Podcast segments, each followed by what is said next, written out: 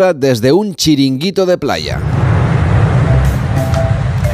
Ahora que parece que la EMED nos advierte de la llegada de un nuevo frente atlántico a España que dejará fuertes precipitaciones, rachas de viento y hasta frío, me he venido al Caribe. De fondo, ya lo escuchan el oleaje, que hasta ahora es intenso pero constante. En fin, eh, aunque el mío parecía un buen plan, la verdad es que aquí la previsión del tiempo tampoco es muy halagüeña para quienes quieren darse un baño. Parece que las nubes que hoy cubren este cielo caribeño tardarán en marcharse. En este chiringuito, sin embargo, el ambiente está de lo más animado. De fondo escuchamos las notas persistentes que salen de los altavoces. Es lo más parecido a la música de ascensor, pero en versión tropical. Estamos en una de las islas que conforman la ristra de atolones de esta zona del Mar Caribe. Estamos en Santa Lucía, al norte de San Vicente y las Granadinas y al sur de la isla de Martinica. Cada una de las cuentas de este rosario insular es un paraíso, pero me he decidido por Santa Lucía porque el prestigioso sello editorial Lonely Planet que en nuestro país edita la editorial Planeta, ha elegido este lugar como uno de los mejores países del mundo para viajar en 2024. La lista la completan Mongolia, la India, Marruecos, Chile, Benín, México, Uzbekistán, Pakistán y Croacia.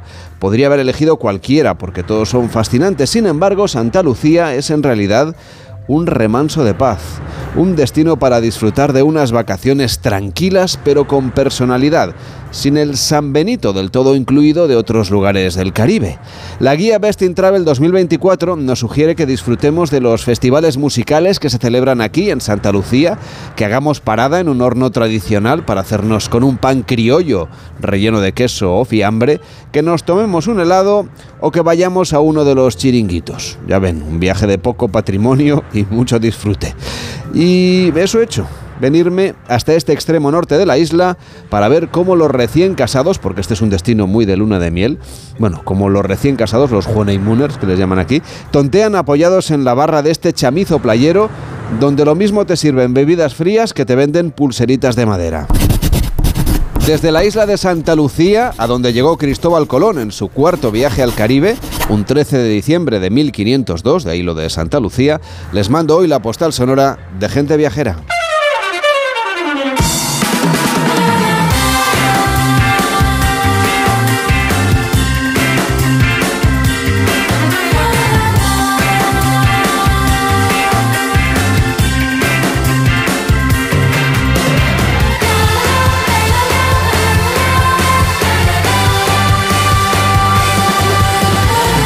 Las 12 y 10 a las 11 y 10 en Canarias. La que empieza mañana será la semana de la festividad de Todos los Santos, el día 1, del Día de Difuntos, el día 2 y en España tenemos tradicionales, eh, tradiciones perdón, también de lo más peculiares. Enrique Domínguez Uceta, ¿cómo estás? Buenos días. Muy buenos días, Carlos. ¿Cómo celebras tú el Halloween, si es que lo celebras, o la castañada, o el magosto, o lo que sea? lo menos posible, siempre, siempre que sea posible. Bueno, de todas maneras está, está muy bien que la gente se divierta, aunque yo siempre tengo un poco el lamento interno de que eh, lo que ha conseguido el Halloween es que pierda sentido la fiesta que había anteriormente. Pero bueno, lo más interesante desde luego de este tema del Halloween es lo súbitamente que se ha metido en nuestra vida cotidiana y la manera en que se ha sentado. Yo no recuerdo prácticamente otra irrupción tan, eh, tan rápida, tan violenta, prácticamente en ningún otro campo relativo a la tradición. Incluso la llegada de Internet y de las redes sociales se ha tomado unos cuantos años y además tenía efectos prácticos, porque es evidente que era más fácil buscar algo eh, con un clic en la Wikipedia que irse a buscar el tomo del diccionario. Pero bueno, las tradiciones son otra cosa, se supone que son de carácter sentimental, que nos debería costar más cambiar de sentimientos y, y bueno, Halloween ha traído un tono de fiesta y de, yo diría que frívola relación con el tema trascendente de los difuntos y ha implicado a los niños y naturalmente eh, pues los niños arrastran detrás a los mayores y todos estamos contentos cuando ellos están contentos. La verdad es que el cine norteamericano mm, ha metido el Halloween en la cultura popular española en cada casa a través de las películas, de las series, de los dibujos animados, de los juguetes, de las fiestas de los colegios y, bueno, no nos, no nos vamos a poner profundos, pero la verdad es que mm, Halloween, que es una mascarada bastante siniestra si pensamos lo que significa, pues se ha cargado el sentido íntimo de la fiesta de todos los santos que debería ser el, dedicar un pensamiento, un tiempo, un acto a recordar a las personas importantes en nuestra vida que ya no están con nosotros. Efectivamente, de hecho en España tenemos por costumbre, lo tradicional nuestro sería comer castañas, por ejemplo en Galicia, en tiempo de magosto, en Cataluña, estos días se elaboran panellets y se, se asan también castañas y boniatos. En Extremadura también le dan a la castaña, pero acompañada de membrillos, de de chacinas, es la celebración de la chaquetía. En otros lugares de España se dan tradiciones curiosas como el Tosantos en Cádiz, que tiene un tono más festivo, y en el País Vasco también celebran algo bastante parecido al Halloween. Es el Gaubelza, una noche negra en la que las calabazas iluminadas con velas pues también decoran nuestras casas. Este próximo martes 31 de octubre, día en que se celebra el Halloween, esa fiesta de origen pagano, ese All Hallow Eve, esa víspera de todos los santos, cuyo origen está muy relacionado con la tradición cristiana en, principio, pero mezclada con las creencias celtas y romanas que celebran ese fin de la cosecha y el recuerdo, claro, a los familiares, a los difuntos, el Samhain, el Mundus Patet, que al final es el origen de nuestra fiesta, que en realidad el Día de Difuntos es el día 2, pero bueno, muchas veces también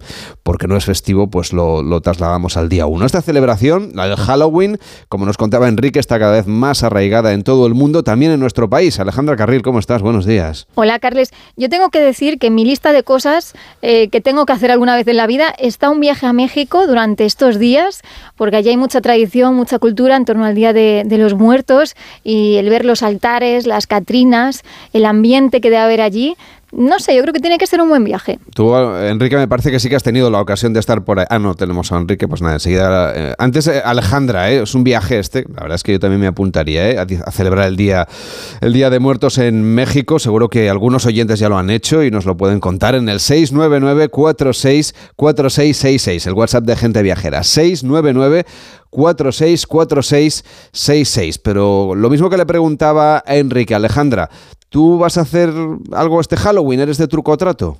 Yo creo que eso del truco o trato me va pillando ya un poco mayor, aunque por supuesto que me encantaba hacerlo y coger todos los caramelos posibles y guardarlos por lo menos hasta la cabalgata de Reyes, que ahí cogía más aún.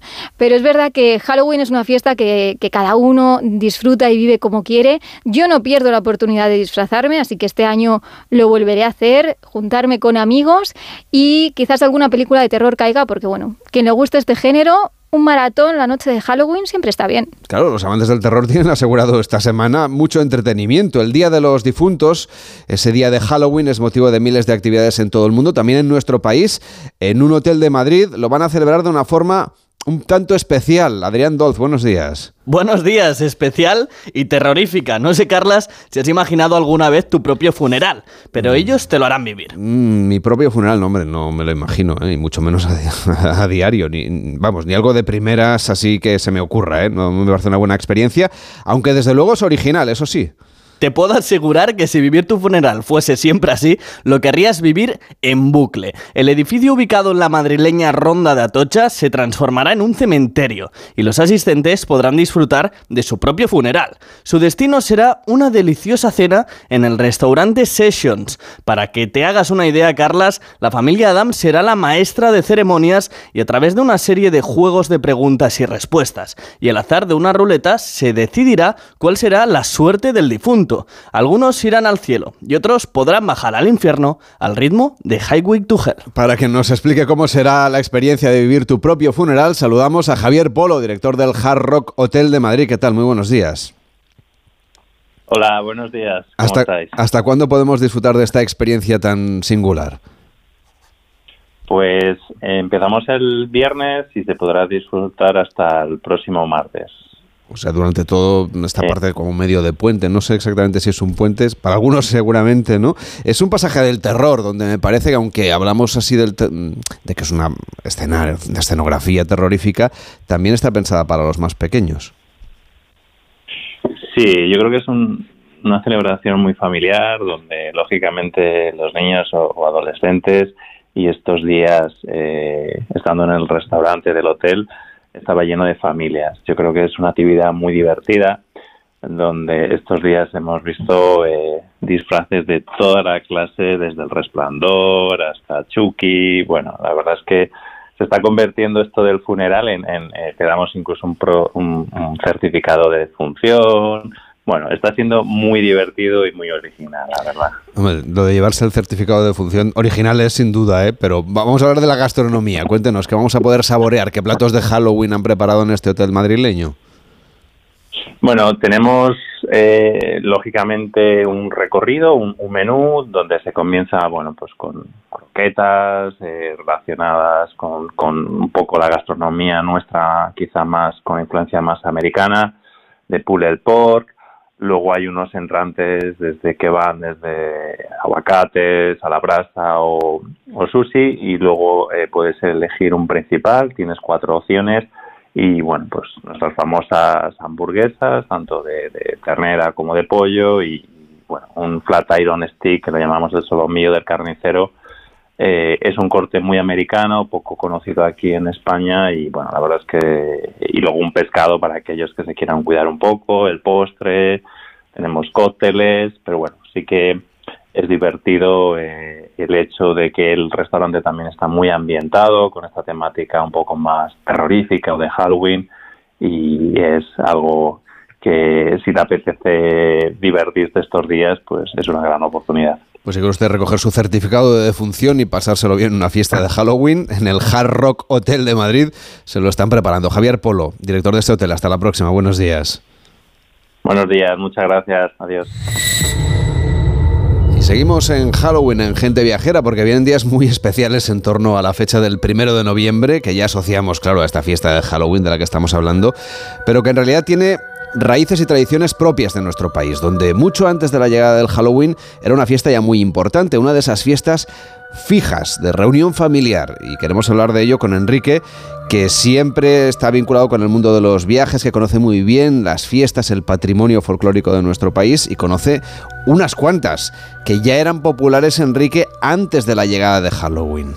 Bueno, sí, e, efectivamente, cuando miramos hacia atrás mm, hay que reconocer que la fiesta de Todos los Santos, que realmente es como se debía llamar, es eh, el día uno es el día de Todos los Santos, el día dos es la de los fieles difuntos y es una fiesta cristiana eh, desde el siglo VIII. Eh, para que alguien se acuerde, yo creo que de cada uno de todos los santos, aunque sea juntos, al menos un día, porque la Iglesia Católica ha reconocido al parecer unos 9.000 santos, aunque también reconoce ese día los que no han sido santificados. Y sin embargo, eh, el día 2 se conmemora a los fieles difuntos, incluyendo a todos los cristianos bautizados, entre los que se supone que hay muchos en el purgatorio porque murieron con pecados de poca importancia. Lo que resulta curioso es la tradición eh, que había eh, desde hace mucho tiempo de que las iglesias que guardaban reliquias de los santos los exhibieran en estos días como una posesión muy importante. Ya sabes que hubo un tiempo en que había gran competencia entre los templos por conseguir reliquias, por conseguir trozos de huesos de los esqueletos atribuidos a los santos más importantes que eran adorados y se creían milagrosos. Y no sé si te acuerdas, Carles, que estuvimos hace poco viendo el brazo incorrupto de Santa Teresa que se conserva en Alba de Tormes. Claro, cómo olvidarlo. Oye, todavía sigue siendo una tradición muy importante, como decíamos, la de ir al cementerio eh, coincidiendo con estos días, ¿no? Eh, el día propio sería el día 2, pero claro, como el día 1 es festivo, pues solemos avanzar esa visita para recordar a los nuestros. Pues sí, yo creo que esa es la tradición que sigue más arraigada, que es eh, la de una gran cantidad de personas eh, que mantienen esa, esa costumbre de ir al cementerio el día 1 de noviembre porque lo han visto de pequeños, lo han hecho toda la vida y porque mm, eh, le han encontrado sentido a ese momento de recuerdo y de presencia física que no tiene por qué ser triste. En realidad mm, es un tiempo reconfortante. Es una fiesta que aunque ahora pensemos que las fiestas son solamente para divertirse, se han convertido las fiestas en una rutina de bebida y de excesos, en realidad las fiestas también son días de descanso para hacer algo diferente de lo habitual y para que haya un espacio para cada cosa. Y esta fiesta, pues yo creo que tiene sentido, o tenía sentido en, su origen, como estabais comentando antes, como lo tiene en México el Día de los Muertos, en que muchas familias todavía hoy pues pasan el día con los difuntos, recordándolos con alegría, eh, se preparan comidas que les gustaban, beben eh, también eh, la bebida favorita o cantan sus canciones preferidas y también lo hacían los romanos. O sea que es una tradición que viene de antiguo Aquí antes se visitaban los cementerios en familia, se llevaban flores a las sepulturas y se decoraban las tumbas y luego por la noche, al menos en mi casa, se encendían unas mm, lamparillas que flotaban en aceite, se rezaba por los familiares fallecidos, siempre se terminaba con una oración por las ánimas del purgatorio, por, por esas almas que todavía no estaban ni en el cielo ni en el infierno y otra oración por el alma que más lo necesitara. Las, las lamparillas se mantenían encendidas toda la noche para, para que llegaran al día siguiente porque desde luego en, en la tradición cristiana eso era importante. Y no nos podemos olvidar de que en realidad las fiestas eh, tienen un sentido profundo, como decía antes, igual que la Navidad representa un poco el renacimiento, la anticipación de que va a renacer el mundo y va a renacer la primavera, pues yo creo que también hay un momento muy bonito en estos días que es el de poder dedicar un tiempo a, los familiares fallecidos. Y de hecho hay una tradición eh, que es también la de la representación de don Juan Tenorio en los teatros, que es de las que se mantienen en algunos lugares todavía. Por estas fechas muchos teatros aficionados y algunos profesores representan el Don Juan Tenorio, porque ya sabes que Don Juan Tenorio, después de matar al, al, padre de Doña Inés, pues lo convoca a una cena en la que aparece para llevárselo al, al otro mundo. O sea que son, son historias eh, muy, muy bonitas. Bueno, este, esta celebración que estamos, bueno, estamos a punto de vivir, que es el Halloween, en realidad tiene e, ese origen histórico, como decíamos, ¿no? de las almas del purgatorio, diferenciar el día 1 y el día 2, recordar a, a los santos. Es evidente que, que la reliquia siempre han tenido un papel muy importante en nuestra cultura, pero tenemos otras tradiciones, como decíamos, ¿no? Al final el Halloween tiene, bueno, Halloween, perdón, la, celebración tradicional de todos los santos. Ya ves es que yo mismo me voy. Sí, ha sido una invasión, realmente es inevitable. Estoy, el Black Friday, solo nos falta la acción de gracias ya para acabar de ser americanos, pero bueno. Sí, hay que, reconocer que es una fiesta un poco ocupa, ¿eh? que ha venido a ocupar el lugar que tenía otra. Se, nos pone en la cabeza completamente, pero que hay otras muchas manifestaciones culturales que son más propias de nuestra tradición, que, viene pues de los diferentes pueblos que han ido invadiendo la península y, y que al fin pues se han, bueno, de momento se han impuesto, pero, todo, pero, pero hay que preservarlas, ¿no? Hay lugares incluso donde se están recuperando cosas antiguas. Sí, bueno, hay, hay incluso también un, algo que tiene relación un poco con el Halloween y es que una de las tradiciones más antiguas seguramente y que yo creo que en algunos sitios perduran era la de contar esta noche del 1 al 2 de noviembre historias de fantasmas, de apariciones de ánimas del purgatorio que se supone que deambulaban por el mundo de los vivos ser asignadas al cielo o al infierno definitivamente. Antes de que hubiera televisión, las noches de estas fechas estaban llenas de historias de fantasmas y de testimonios, porque cada cual contaba experiencias que había tenido con personas fallecidas que se dejaban ver dando sustos y a veces pues consejos o confidencias del pasado. Parece ser que la televisión ha hecho disminuir todo lo que tiene que ver con la presencia de los difuntos y también ha desaparecido la tradición de, de rezar para encargar a las ánimas del purgatorio que te despertaran cuando no tenías despertador, que es una cosa que antes pasaba y que a mí hay mucha gente que me ha jurado que sucedía de esa, de esa manera, aunque ahora naturalmente pues ya, ya no les damos oportunidad.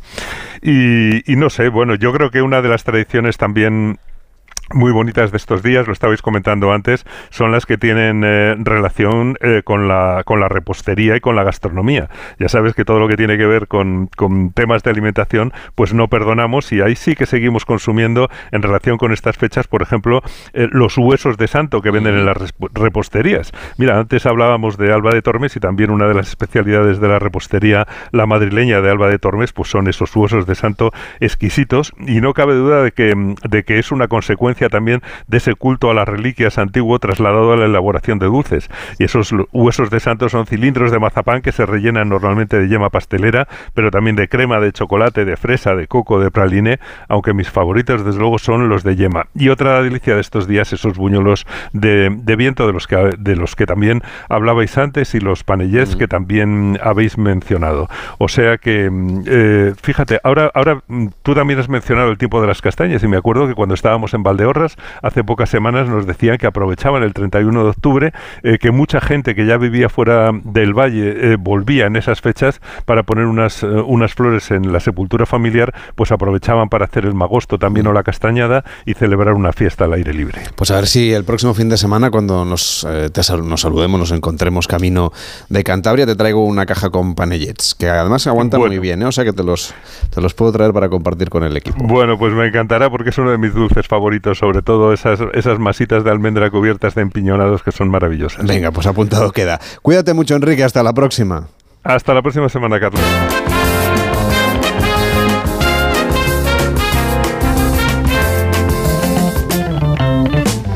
Vamos al otro lado de los Pirineos, a orillas del río Garona, para encontrarnos la ciudad de Toulouse. Este municipio francés es un destino histórico y cultural que se prepara para recibir a los viajeros que llegan en estos últimos meses del año, en los que ya empezamos a notar ese ambiente prenavideño, Alejandra. Es que en Toulouse empieza en menos de un mes la Navidad, Carles. A partir del 24 de noviembre sus mercadillos típicos llenarán de color una ciudad que ya lleva el rosa por bandera gracias a sus edificios. Este municipio francés es un destino acogedor y tranquilo, ideal para los viajeros que quieren huir de las grandes aglomeraciones.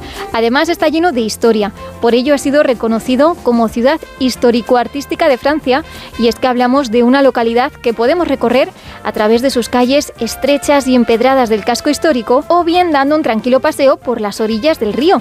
Y como curiosidad, Carles, diremos que pese a estar lejos de Argentina, Toulouse suena un poco a tango, al del artista Carlos Gardel, que nació en esta ciudad en diciembre de 1890. Nos acompaña Adrien Armel, que es director adjunto de la Oficina de Turismo de Toulouse. ¿Cómo está? Muy buenos días. Hola, buenos días. Aquí pasamos de una tradición a la siguiente. Ustedes ya están preparando la ciudad para vestirla de gala por Navidad. Sí, es cierto, ya hemos instalado luces por toda la ciudad y este año vamos a tener el privilegio de tener no un mercado navideño, sino tres en la ciudad, entonces estamos muy, muy contentos.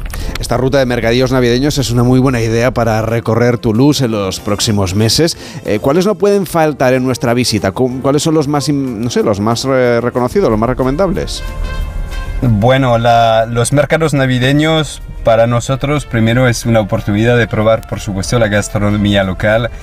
Toulouse es gran ciudad de gastronomía. Habéis oído hablar del cassoulet, del pato del foie gras. Bueno, Toulouse es la capital del suroeste, entonces hay muchas especialidades y también es una oportunidad para volver a descubrir el patrimonio de la ciudad. Mucha gente conoce Toulouse por la por Airbus, la aeronáutica, pero es una ciudad, como decía antes, que tiene 2.000 años de historia, por lo cual tiene muchísimo que ver a nivel de arquitectura y de patrimonio también. Además, durante todo el año podemos visitar Toulouse porque tiene una rica oferta cultural, hay muchísimos museos y desde luego hay muchas exposiciones interesantes. ¿Cuáles son las que están ahora mismo en cartel o las que están por llegar?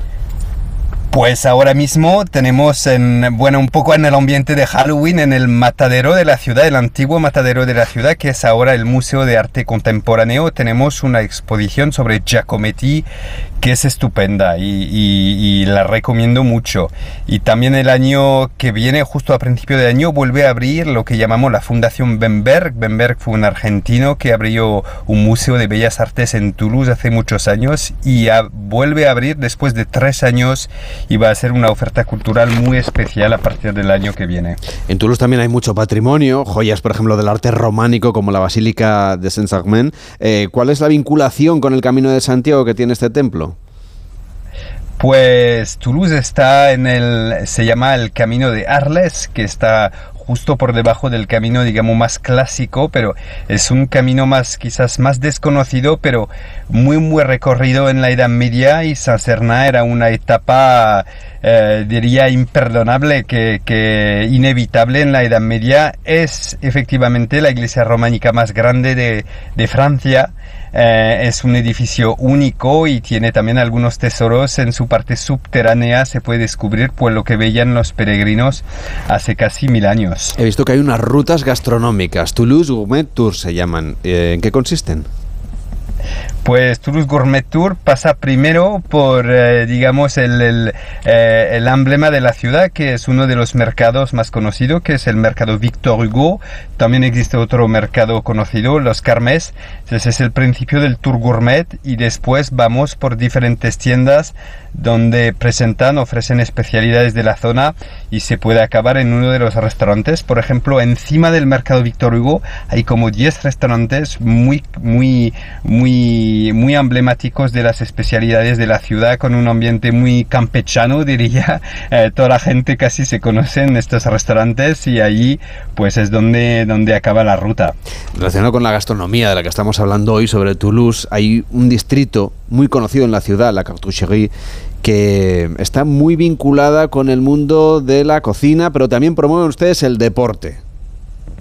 Sí, es cierto, la Cartouche acaba de abrir hace un mes y medio. La Cartouche, como lo, lo, indica su nombre, fue un lugar industrial antes donde se fabricaban las municiones, las, las, las balas, digamos, de los cañones.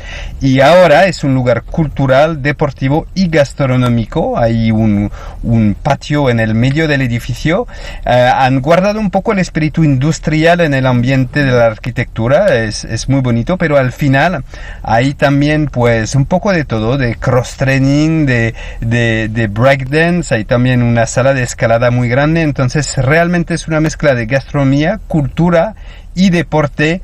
Eh, está a 15 minutos del centro de la ciudad y, acaba de abrirla en Toulouse, por lo cual es una oportunidad de redescubrir algo nuevo en la ciudad también. Lo destacaba usted antes, la vinculación de Toulouse con el mundo de la aeronáutica, eso es más que evidente, tienen la ciudad del espacio, tienen otros muchos lugares que conocer y además una novedad, porque muy pronto, a partir de noviembre, nos vamos a poder sentir astronautas en primera persona. A ver, ¿qué es lo que están preparando? Es verdad, eh, Toulouse está conocida por, por, los aviones, pero no, lo que no se sabe es que también vamos más allá. Eh, también es la capital eh, francesa del, del, espacio y tenemos un, pues, un lugar que se llama la Cité de l'Espace, la ciudad del espacio, y ahora abre ahora el 13 de noviembre lo que se llama el Lune Explorer y efectivamente uno puede pues descubrir cómo se siente cuando despega en una nave espacial hacia la luna y lo explica también todo para que cada uno entiende por qué vamos a la luna, por qué hemos ido, para, por qué vamos a volver a ir. Hay un lado de sensaciones fuertes, pero también un lado de, de curiosidad, de aprender por qué vamos al espacio y lo que se aprende ahí yendo a la luna. Entonces, esto abre, este nuevo sitio, abre el 13 de noviembre. Mencionábamos al principio a Carlos Gardel, nos lo contaba Alejandra, y es que Toulouse es una ciudad de ciencia, de cultura, pero también con una oferta cultural muy rica. ¿Qué propuestas nos plantean? Pues yo hablaría un poquito más de música porque usted ha empezado con Carlos Gardel. Eh, no quiero desvelar un secreto, pero Toulouse está a punto de ser designada, denominada por la UNESCO como ciudad de la creatividad y de la música porque Toulouse realmente desde la Edad Media eh, tiene una legitimidad en términos de música. Ahora, bueno, eh, tenemos pues la ópera de Toulouse, que es muy famosa, pero también tenemos muchísimas salas. Eh, algunas noches hay más de 15 conciertos en la ciudad al mismo tiempo. Es una ciudad que realmente pues vive por la música y yo insistiría mucho en, el, en este lado musical por cada gusto, ¿eh? desde música electrónica hasta música clásica. Tenemos en Toulouse para todos los gustos. Para podernos por Toulouse, lo mejor es hacerse con el Pass Tourism, que nos ayuda también a tener descuentos, a disfrutar mejor de nuestra estancia. ¿Cómo funciona exactamente este pase para, para conocer a fondo Toulouse? Pues diría en quizás no en dos clics, pero en cuatro clics usted puede descargar el pass y con 20 euros pues ya no hace falta gastar nada más porque tiene acceso a todos los museos de la ciudad. Por 10 euros más tiene acceso a todo el transporte de la ciudad por lo cual es una manera muy práctica y bastante económica de aprovechar y disfrutar la ciudad simplemente utilizando su teléfono móvil. Adrien Armel, que es director adjunto de la Oficina de Turismo de Toulouse, gracias por acompañarnos y tanto sea ahora em, con motivo de Halloween, después con la Navidad o durante todo el año con la gastronomía, la cultura y el patrimonio, Toulouse nos está esperando. Hasta la próxima. Buenos días. Eh, muchas gracias. Hasta luego. Hacemos una pausa en Gente Viajera y nos vamos a Corea. En Onda Cero, Gente Viajera, Carlas Lamelo. Cuarta planta. Mira, cariño, una placa de Securitas Direct. El vecino de enfrente también se ha puesto alarma. Ya, desde que robaron en el sexto, se la están poniendo todos en el bloque. ¿Qué hacemos? ¿Nos ponemos una? Yo me quedo más tranquilo si lo hacemos. Vale, esta misma tarde les llamo. Protege tu hogar frente a robos y ocupaciones con la alarma de Securitas Direct. Llama ahora al 900-272-272. La carrera Ponle Freno cumple 15 años y vuelve a las calles de Madrid con una marea humana de solidaridad. El 19 de noviembre tienes un buen motivo para correr porque toda la recaudación irá destinada a víctimas de tráfico. Y si no puedes venir a Madrid, apúntate a la carrera virtual y corre con nosotros junto a la Fundación AXA y con el patrocinio de CGA Red de Talleres. Inscríbete ya en ponlefreno.com. Ponle Freno y Fundación AXA, unidos por la seguridad vial. Quinta fiesta de la vendimia en la denominación de origen La Mancha.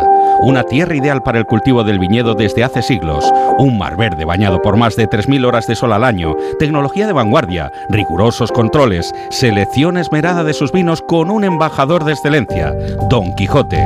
Sostenibilidad y ecología como freno a la despoblación y motor para la economía. Enoturismo, cultura y tradición. Todo eso y mucho más suponen el vino y la viña en La Mancha, la denominación de origen más extensa del mundo que comprende las provincias de Albacete, Cuenca, Ciudad Real y Toledo.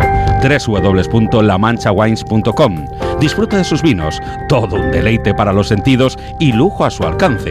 También puedes seguirlos en las redes sociales, en Facebook e Instagram como Vinos de la Mancha y en Twitter como Vino de la Mancha. Fondo Europeo Agrícola de Desarrollo Rural, Europa invierte en zonas rurales, Unión Europea, Ministerio de Agricultura, Pesca y Alimentación y Junta de Comunidades de Castilla-La Mancha.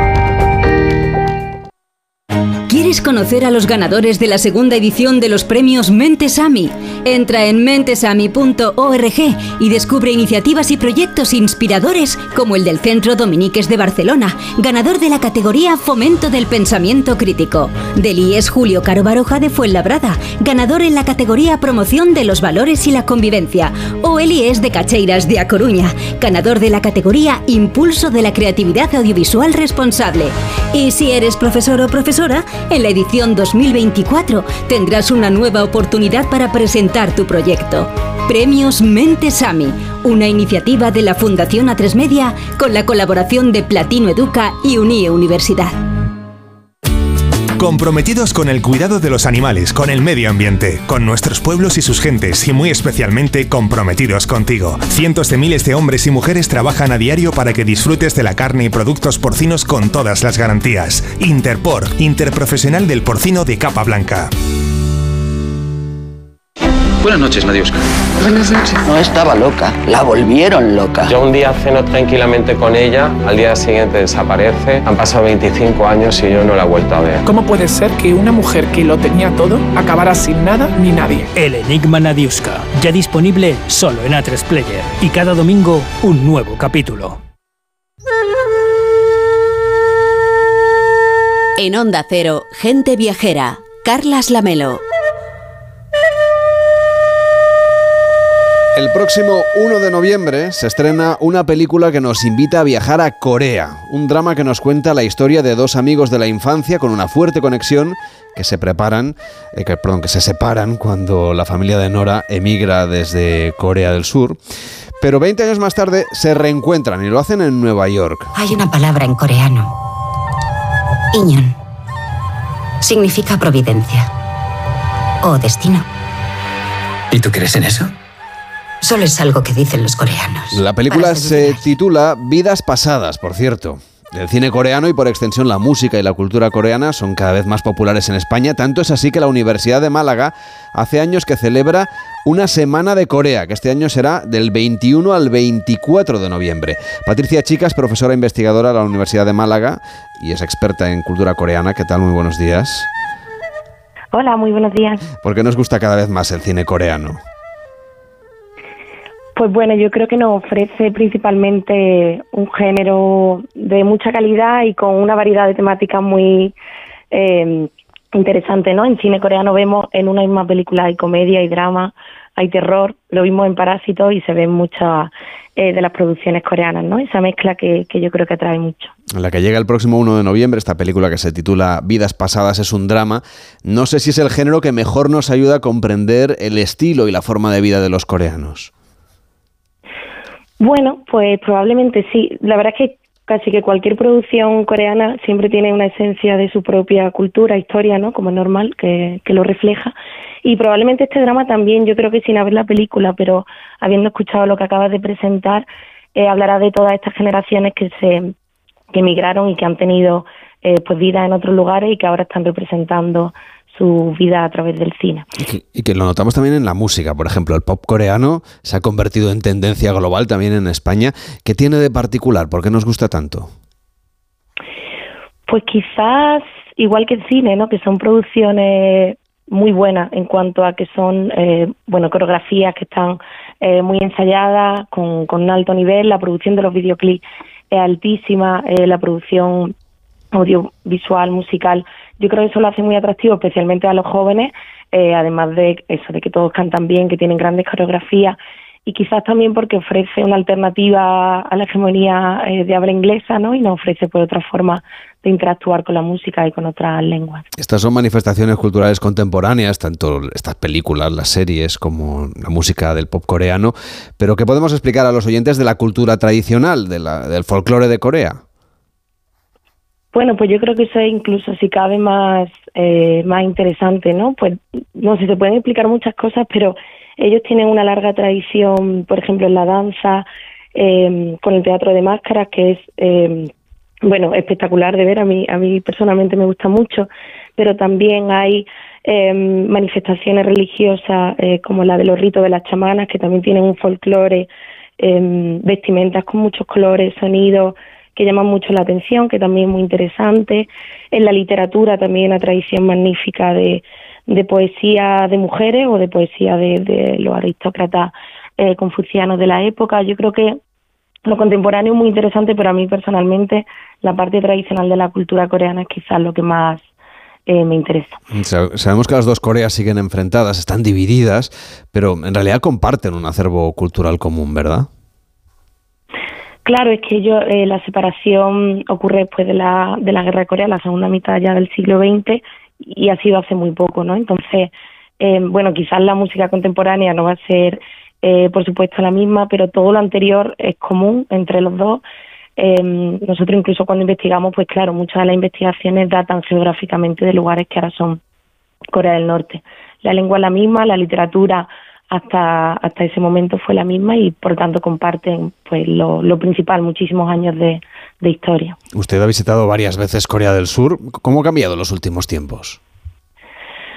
Sí, yo visité, bueno, tuve la suerte de ser uno de los primeros grupos de estudiantes de la Universidad de Málaga que iba a Corea en 2012 y a lo largo de estos 10 años ya ha cambiado mucho. Eh, cada vez que visito, bueno, además de que hay eh, nuevos edificios y nuevos eh, lugares, centros comerciales, allí todo es muy moderno y todo ocurre eh, muy rápido. Eh, la música sí que sigue siendo la misma y hay muchas cuestiones que no que no han cambiado y, la gente siempre sigue siendo igual de amable, pero sí que uno ve, eh, pues sobre todo quizás la tecnología, la innovación, en, en, utilidades que sacan y nuevas aplicaciones para que la vida sea como más cómoda y más también más tecnológica. ¿Y qué ruta nos recomendaría para conocer a fondo Corea?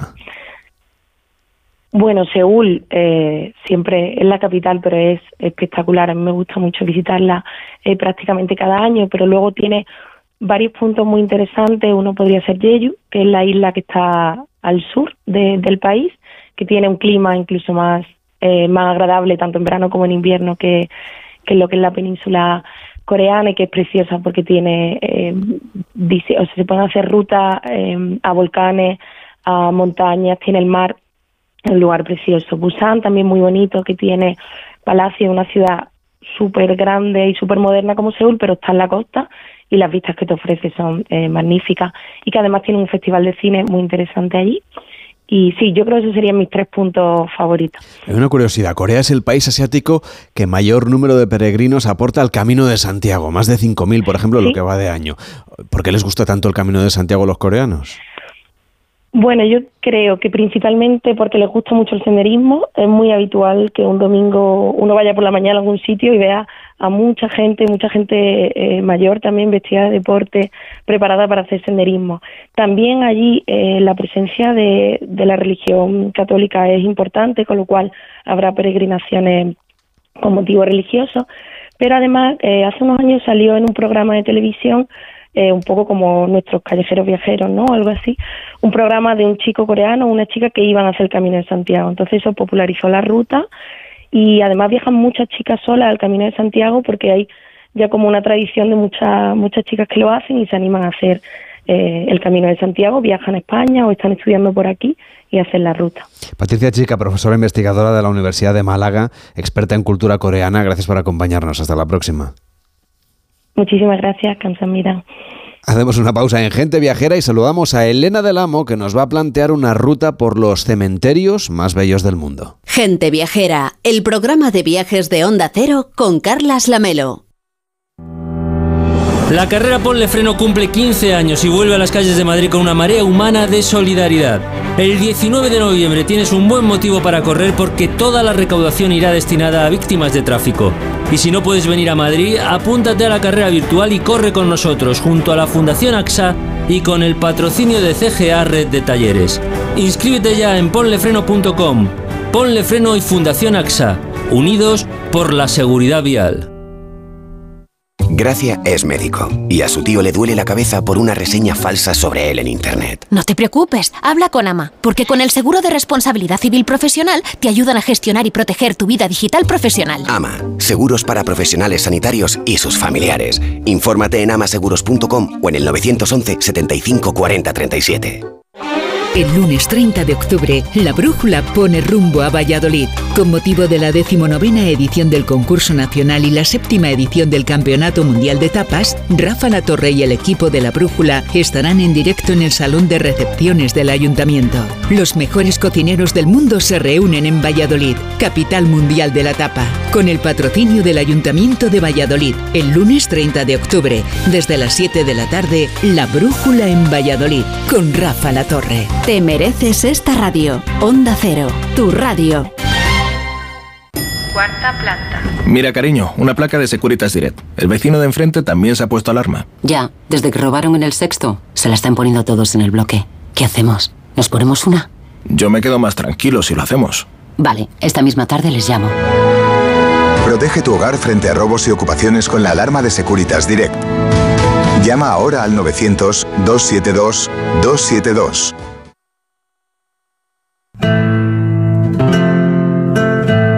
Gente Viajera, el programa de viajes de Onda Cero con Carlas Lamelo. 12 y 48, 11 y 48 en Canarias. Se lo venimos contando desde el principio, usted ya lo sabe. Se acerca la festividad de todos los santos. Y al día siguiente, el Día de Difuntos. El momento en el que nos acordamos especialmente de los seres queridos que nos han dejado y nos acercamos al cementerio a ponerles flores. Oye la historia que contóme un día el viejo enterrador de la comarca. Era un amante que por suerte impía. Los cementerios son siempre territorios de la nostalgia, pero algunos son también tan simbólicos o tan monumentales que muchos los visitan aún sin tener allí a nadie enterrado. Elena del Amo nos ha preparado un recorrido por algunos de los cementerios más sorprendentes del mundo. ¿Qué tal, Elena? ¿Cómo estás? Buenos días. ¿Qué tal, Lamelo? Muy bien. Bueno, en España, aunque también he oído que hay visitas guiadas en algunos cementerios, incluso conozco gente que las ha hecho, yo todavía no he tenido ocasión. Nos estamos acostumbrando también a hacerlo, de alguna manera, pero lo que tú nos propones es visitar cementerios de otros lugares del mundo, donde ahí sí que está muy desarrollado el tema de las, de las rutas.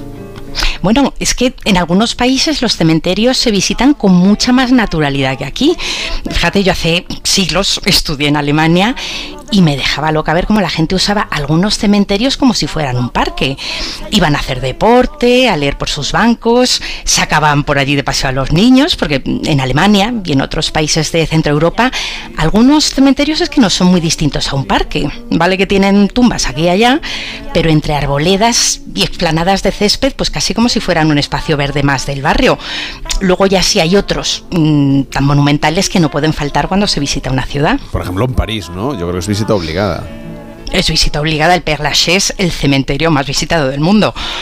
Parece, parece que cuando lo construyeron, a principios del 19, los parisinos se ve que no estaban muy por la labor de pasar a la posteridad allí, que era entonces una barriada humilde y lejos del centro, aunque luego la ciudad ha crecido tanto que ahora llegas al cementerio en metro.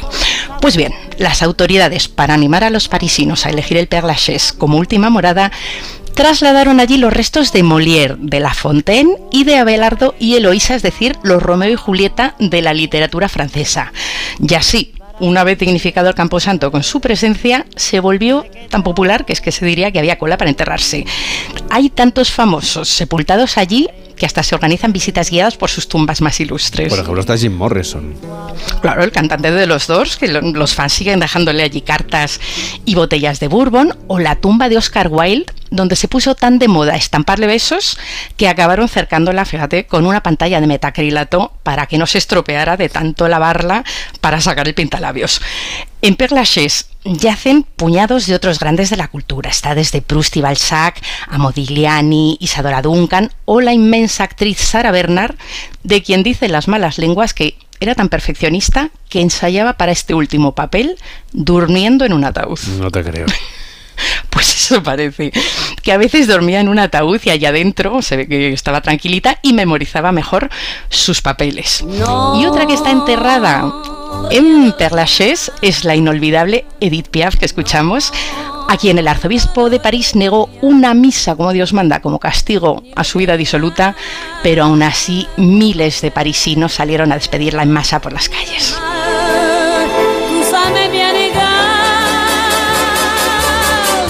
En Génova también hay un cementerio imprescindible si visitas la ciudad.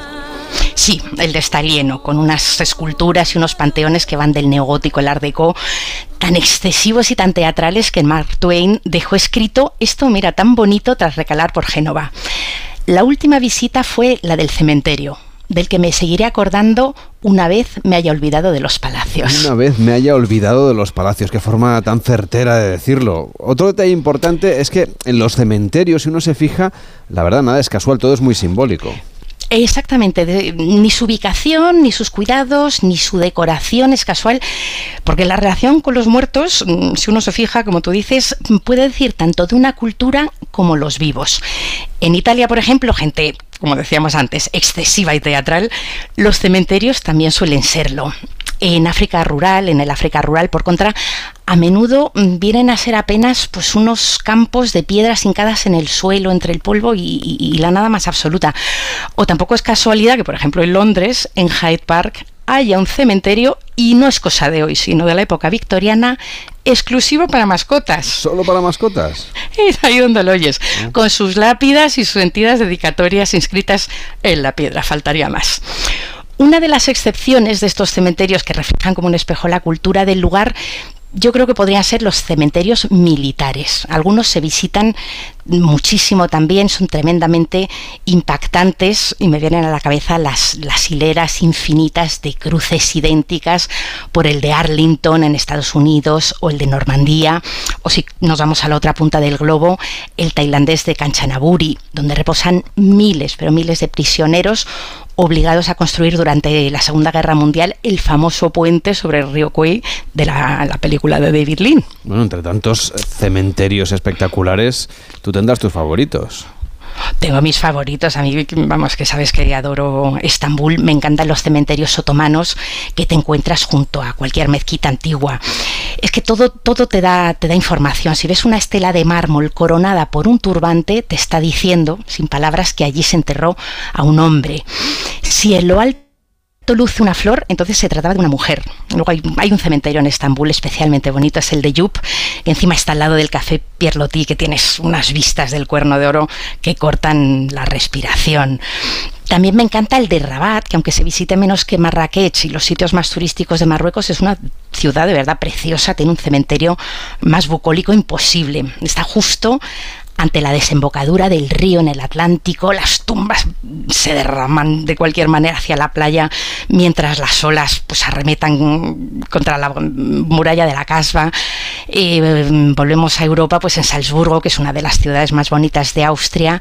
Nadie de visita por allí se deja mm, sin visitar el coquetísimo Petershof, eh, perdón, Petersfriedhof, vamos a pronunciarlo bien, está cuajado de rosaledas, de cúpulas barrocas y de insignias de hierro forjado como por todo el cogollo de la ciudad de Mozart me emociona también, fíjate, el viejo cementerio judío de Praga, que durante siglos fue el único lugar donde se permitió enterrar a los hebreos y como había poco espacio, pues no les quedó otro mm, que sepultar a sus muertos unos sobre otros. Hay no menos de 100.000 almas allí apiñadas hasta en una docena de capas de tumbas en un escenario de verdad que es escalofriante si nos ponemos más alegres, me encanta el de la ciudad iraní de Shiraz, donde los vecinos se reúnen, pero cada tarde, a echar allí la tarde recitando versos del poeta persa Jafed junto a su mausoleo, o en el Cairo, la llamada ciudad de los muertos, donde los más pobres acabaron viviendo dentro, viviendo dentro de mausoleos funerarios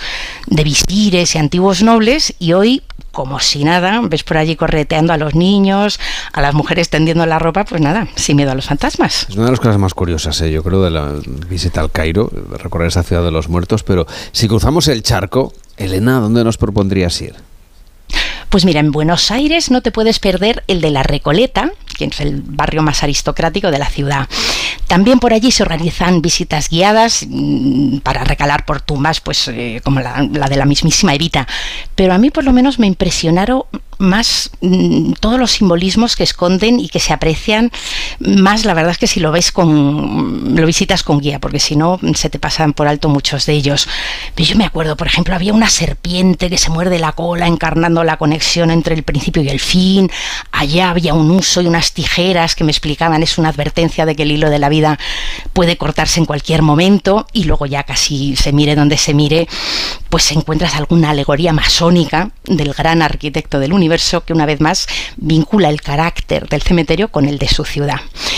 Pero si quieres asistir a rituales desconcertantes, en cementerios andinos, como el de Chichicastenango, en Guatemala, es que ves a diario a los chamanes quemando incienso y escupiendo alcohol sobre un batiburrillo de templetes de colores que están a su vez cargados de simbolismos y de significados, o en tantísimos de Oriente, por China o Hong Kong, pues alucinas cuando ves en sus inmediaciones montones de tiendas con todo tipo de cachivaches de cartón a la venta, que pueden ser fajos de billetes, eh, cajas de cerveza, paquetes de tabaco, ropa de marca, un descapotable, todo, eso sí, en cartón, que luego queman en la creencia de que el muerto seguiría disfrutando en la otra vida, pues de todas esas cosas que le alegraban la existencia en esta. No sé qué tienen las flores, llorona, las flores del campo santo. No sé qué tienen las flores, llorona, las flores del campo santo.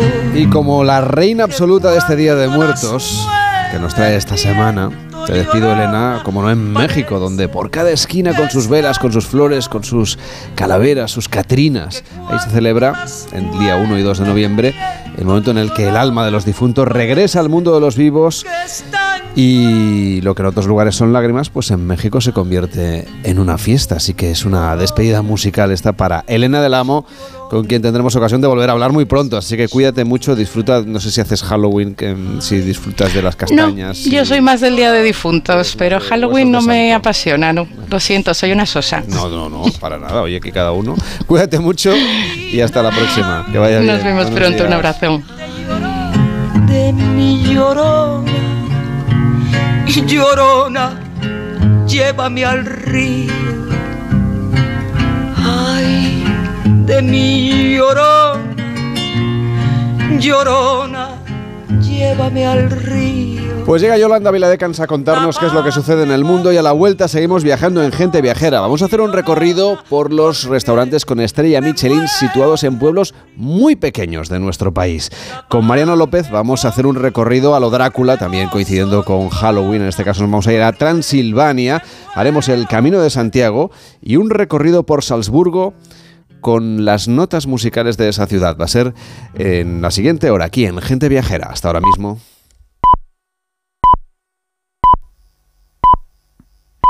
La una, mediodía en Canarias.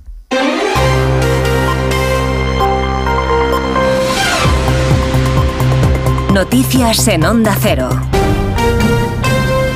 Buenas tardes, volvemos en este punto de la Plaza de Colón en Madrid con presencia masiva de ciudadanos en esa concentración de la Fundación para la Defensa de la Nación Española por la Unidad de España y contra la amnistía de Pedro Sánchez. Vamos a saber cómo está transcurriendo este acto, unidad móvil de Onda Cero en esa Plaza de Colón con José Luis Pérez Vicens en la técnica y con Arancha Martín. Buenas tardes.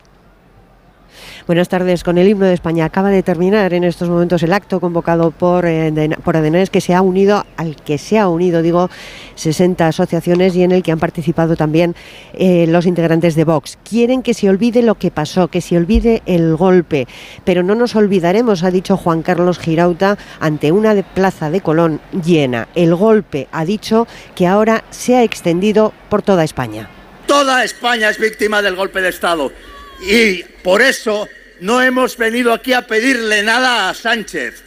Señor Sánchez, no le pedimos nada. Le anunciamos que si el Estado no protege nuestras libertades, las protegeremos nosotros, la nación. En esa misma línea se ha expresado también Santiago Abascal. No le imploramos, solo le advertimos de las consecuencias de dar por rota la Constitución, la ley y la igualdad entre todos los españoles, porque si no somos iguales, si la ley no existe, si se ha roto, entonces se ha roto, advierte, para todos los españoles.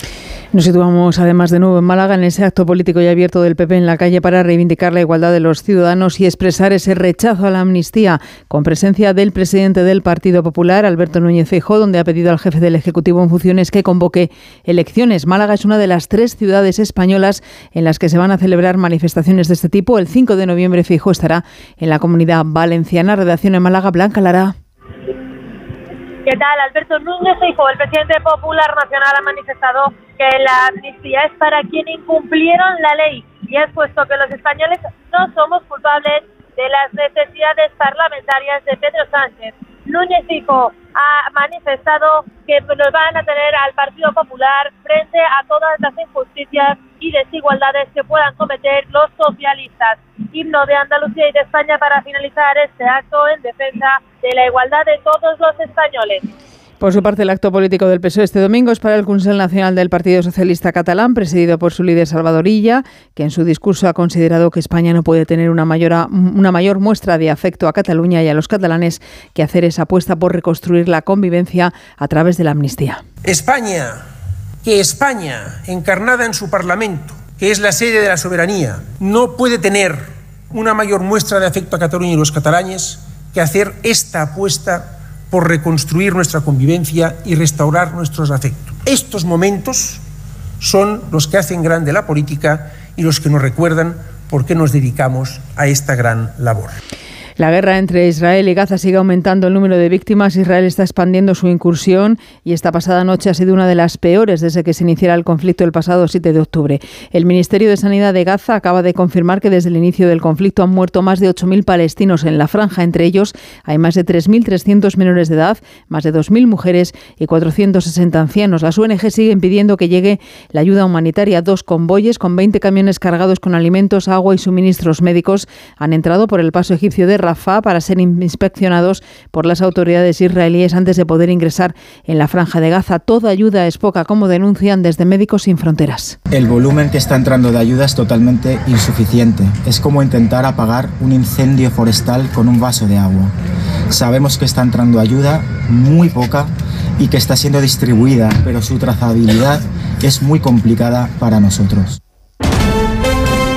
Deportes, David Camps. Undécima jornada de Liga en Primera División que tiene hoy cuatro encuentros, empezando en apenas 55 minutos con el choque Betis-Osasuna, con ambos equipos en mitad de tabla tratando de pugnar por puestos europeos que ocupan el Athletic de Bilbao, que recibe al Valencia, y la Real Sociedad, que visita Vallecas para medirse al Rayo Vallecano. El Atlético de Madrid, cuarto con 22 puntos, recibe al Alavés con la posibilidad de situarse tercero en caso de victoria roja y blanca tras lo sucedido ayer en el clásico Barcelona 1 Real Madrid 2 y que deja al Barça con 24 puntos a cuatro de los líderes, el Madrid y el Girona. El centrocampista del Barcelona, Gundogan, es crítico con su equipo.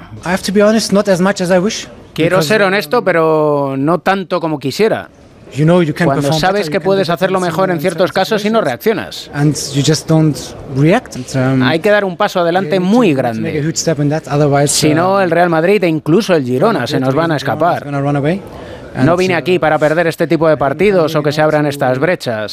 Tengo responsabilidad como jugador veterano para no permitir que estas cosas pasen. Debemos ser más resistentes.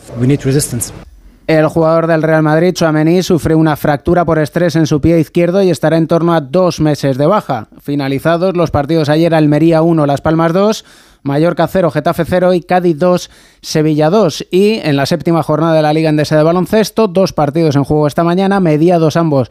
El segundo cuarto, Real Madrid 42, Palencia 16 y Manresa 30, Granada 18. Por la tarde, Valencia, Barcelona, Bilbao, Tenerife y Andorra, Basconia. El repaso a toda la actualidad de la jornada a partir de las 2 de la tarde, la una en Canarias, en una nueva edición de Noticias Fin de Semana con Juan Diego Guerrero y en nuestra página web ondacero.es. Siguen con gente viajera y Carlas Lamelo.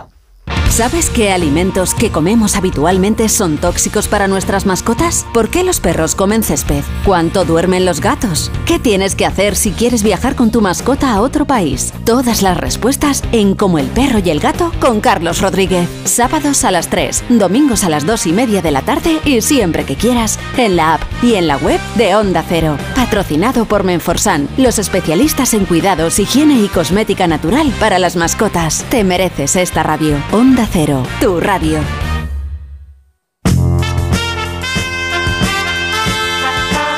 Gente viajera. Carlas Lamelo.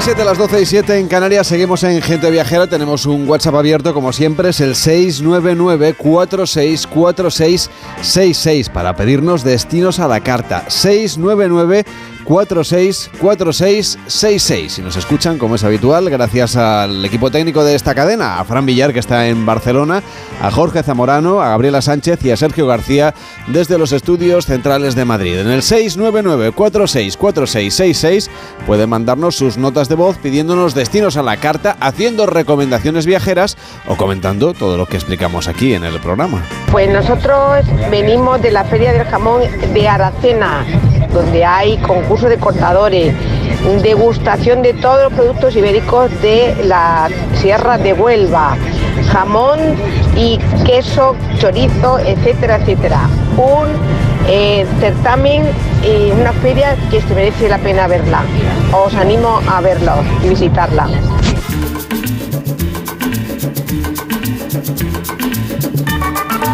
Cómo nos gusta que la gente viajera nos haga propuestas en el 699-464666 y comparta con nosotros qué es lo que hace, por ejemplo, los fines de semana o cuáles son sus viajes preferidos, los lugares a los que va a ir o de los que quiere que hablemos aquí en el programa. 699-464666. Buenos días, eh, me llamo Raquel, soy de Valencia.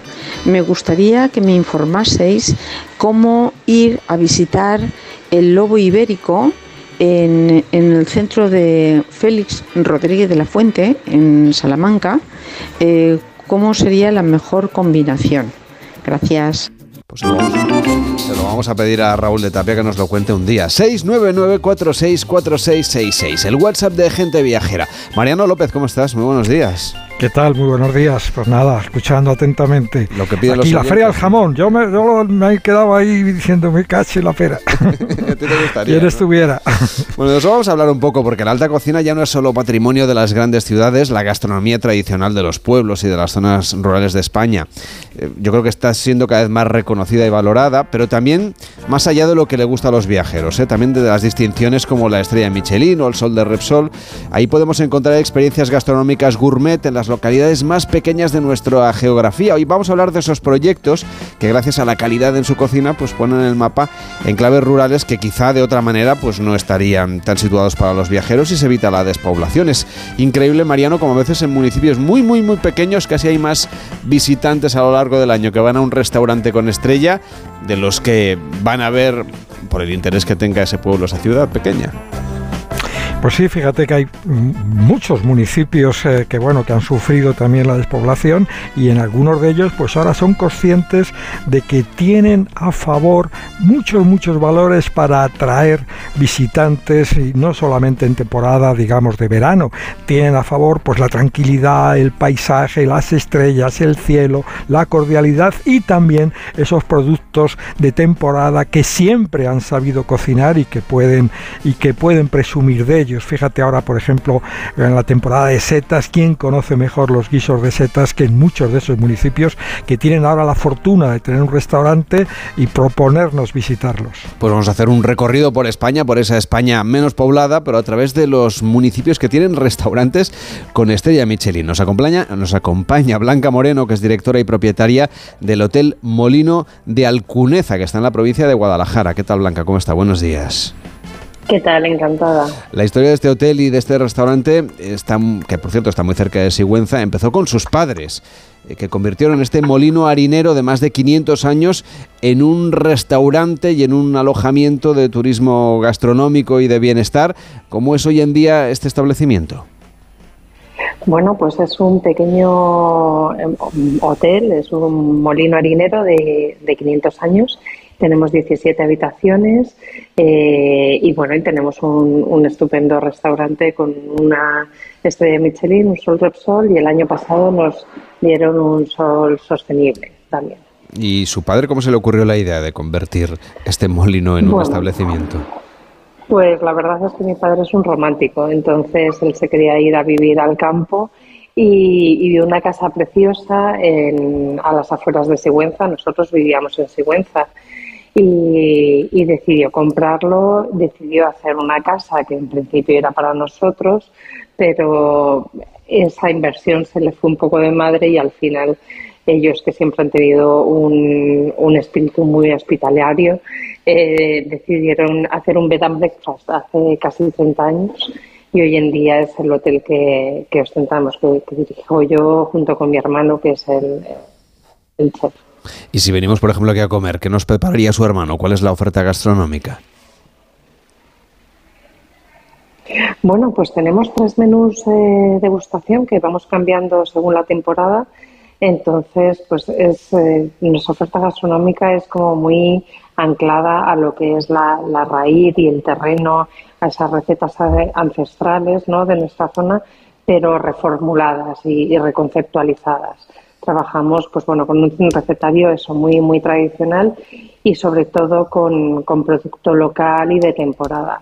Entonces pues bueno ahora mismo en, esta temporada de otoño como bien decíais no pueden faltar las setas no puede faltar la caza los platos de cuchara la legumbre eh, que es todo intentamos que sea en gran mayor en la mayor medida producto local, eh, pues no sé, trabajamos desde la harinera de, Carlos, eh, que es de Despelta, que también producen todas las legumbres con las que nosotros trabajamos, a, los chicos de Precaza que hacen, recogen toda la caza sostenible de la zona y la, ponen en el mercado y, luego trabajamos con, con, trufas y con setas de locales. Las trufas Trabajamos mucho con trufas de, Cifuentes, que están a aquel lado.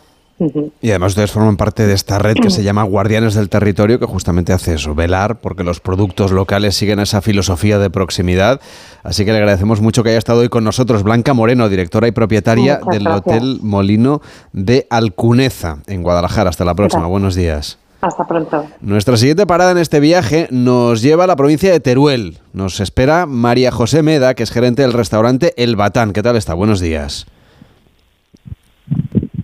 Hola María José, ¿qué tal? Hola, buenos días. Pues muy bien, a ti esperando a que lleguen los clientes. bueno, ya es que ya es hora para los restaurantes, es hora clave. ¿eh? Les agradecemos a todos que nos atiendan a esta hora, que es un momento delicado. En su, en su caso decidió emprender en Tramascastilla, en, perdón, en Tramacastilla, en un pueblo de apenas 100 habitantes cerca de la sierra de Albarracín, en, de Albarracín, perdón, en, Teruel, y sin tener mucha idea de la gastronomía en un principio. Usted en realidad es una trabajadora social que se ha convertido en restauradora, que además se ha llevado estrella Michelin.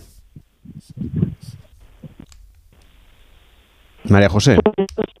Este año viene 25 años que estamos, este año 25 años que estamos abiertos. Y nada, empezamos en 23 años y lo que queríamos era un poco pues eh, llevar eh, gestionar un Vamos a intentar recuperar la, conexión con María José Meda. Como decíamos, Mariano, es muy importante que estos restaurantes se den a conocer, porque a, veces eh, son seguramente estandartes ¿no? del territorio, de la cocina, de los productos de gastronomía de, en fin, de, proximidad. Y, muchas veces pueden ayudar a que vayamos a un restaurante con la distinción ¿no? de Sol Repsol o de Estrella Michelin a un precio seguramente más moderado que el que nos encontraríamos en una gran ciudad.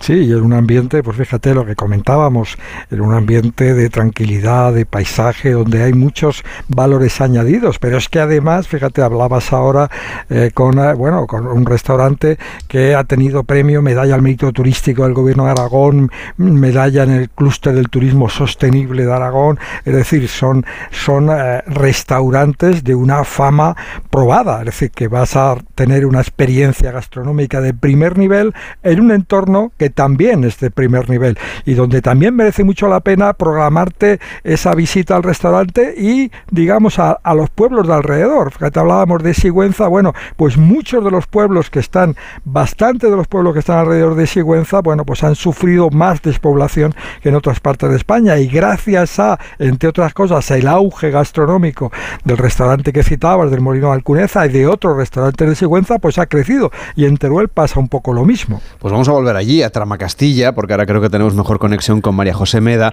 que me gustaría que nos contase su historia, porque es una historia muy romántica, por otra parte, la del nacimiento de su restaurante. Bueno, pues sí, porque este año que viene va a ser 25 años que estamos aquí y todo empezó pues como una pequeña historia de amor. Éramos una pareja joven de 22 y 23 años que queríamos vivir juntos y, gestionar un, negocio de hostelería en el que habíamos estado en la restauración del edificio. Esto antiguamente había sido una fábrica de lanas que en los años 50 dejó de funcionar porque pues la gente emigraba a las ciudades en busca de trabajo y aquí es donde nosotros decidimos pues convertirlo en un pequeño hotel con encanto y, un restaurante. Y claro, esto está a 15 kilómetros de Albarracín, donde el, turismo solo llegaba hasta Albarracín. El túnel que hay en Albarracín eh, cortaba casi con la sierra y nadie salía hacia los pueblos de alrededor, entre ellos Cama Castilla y queríamos pues que fuera una experiencia diferente, que el que viniese aquí pues disfrutase de la naturaleza y sobre todo de la gastronomía que, íbamos a ofrecer y poquito a poco pues fuimos eh, enfocándolo en esa línea. Pues claro que sí, que la gente vaya más allá de Albarracín en Teruel, se acerque a Trama Castilla y se acerque a este restaurante El Batán de María José Meda que nos habla de los productos de esta tierra turolense. Hasta la próxima, muy buenos días. Vale, gracias. Y no solo hablamos de profesionales consagrados, también de jóvenes promesas que apuestan por estas zonas rurales para desarrollar ahí sus productos culinarios. Está con nosotros Olga García, que es jefa de sala y propietaria del restaurante Fuente el Gato. ¿Qué tal? Muy buenos días. Hola, muy buenos días. Muy bien, muchas gracias. Hace alrededor de tres años, este es un proyecto mucho más joven, con la pandemia de por medio, puso en marcha junto a Alex Paz este restaurante en la Serranía de Cuenca. ¿Por qué está este, este lugar para empezar? Bueno, pues porque al final yo vengo de aquí, eh, viví hasta los 18 años aquí y luego ya me fui a Valencia a estudiar y bueno, pues el retorno otra vez, volvimos otra vez a, las raíces. Bueno, de, Valencia de vuelta a Huerta del Marquesado, que es el municipio donde podemos encontrar este restaurante Fuente el Gato. ¿De dónde viene el nombre, por cierto? Pues lo puso mi padre. Cuando abrieron el bar-restaurante mis padres, eh, le gustaba el nombre, es una zona del pueblo, un paraje, y le puso él el nombre y nosotros como vinimos y nuestra idea era eh, hacer un poquito de dinero y montar algo en Valencia, no lo cambiamos y ya cuando decidimos que nos íbamos a quedar un poquito más, ya dijimos, bueno, ahora ya es tarde para cambiarlo, el nombre parece que suena y así lo dejamos. O sea, la idea suya en un origen era regresar al, establecimiento que regentaba su familia para ahorrar un poco y luego abrir otro restaurante más grande en una ciudad, lo que decíamos, ¿no? Se asocia la alta gastronomía a las ciudades grandes y aquí hoy estamos reivindicando lo contrario. Bueno, yo creo que ya no es la alta gastronomía, sino que allí eh, tienes muchas más opciones de clientes. Al final aquí el cliente tiene que venir a propósito y si tú, por ejemplo, estás en una gran ciudad, ya tienes al cliente ahí. Es mucho más sencillo. Pero bueno, al final es otro modelo de negocio diferente que a nosotros nos está funcionando bastante bien. Bueno, también que le han concedido no solamente el Sol Repsol, sino que han sido nominados al premio Cocinero Revelación de Madrid Fusión. Se esperaban que en tan poco tiempo, porque el restaurante es muy reciente, además ha estado la pandemia de por medio, que en tan poco tiempo les dieran tantos reconocimientos. Pues nosotros teníamos la esperanza de que algo nos hiciera sonar para ubicarnos en el mapa, pero la verdad es que fue todo el mismo año y fue una sorpresa. Estuvimos encantados, fue un año muy chulo para nosotros. Olga, creo que mucha gente viene expresamente a su restaurante y de paso hace turismo, no al revés. Sí, yo creo que, es lo guay de, de, esto del restaurante. Atraemos gente y lo chulo de la experiencia es pasar el día aquí o incluso, incluso el fin de semana, que además es una zona súper bonita de Cuenca, que está un poco olvidada porque pensamos que, que casi todo es mancha y tenemos una serranía chulísima y que hay que disfrutar. ¿Y qué podemos ver, por ejemplo, por aquí? Eh, pues por la zona ahora hay un montón de setas, aprovechamos mucho la caza, bueno, naturaleza 100%. Este restaurante Fuente el Gato está en Huerta del Marquesado, en la provincia de Cuenca, y hemos charlado con Olga García, que es su jefa de sala y propietaria de este restaurante. Enhorabuena y a seguir triunfando. Buenos días. Muchísimas gracias. Un saludo a todos.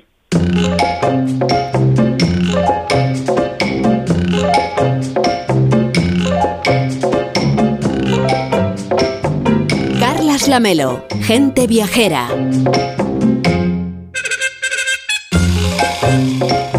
Después de este recorrido por España a través de restaurantes con distinción, pero que están en municipios muy muy pequeños, en esa España rural, mucho menos poblada, vamos a hablar de nuevo del Halloween, que está siendo transversal hoy a lo largo de este programa, este fin de semana, claro es que estamos a las puertas. Y Mariano López nos propone seguir las huellas de uno de los personajes más característicos seguramente del mundo del terror, el conde Drácula. Vamos a viajar en busca de las huellas de Drácula en Transilvania, claro. Claro, su lugar de, origen. Efectivamente. Pero fíjate, una ruta que no es nada fácil, Carles, y verás por qué.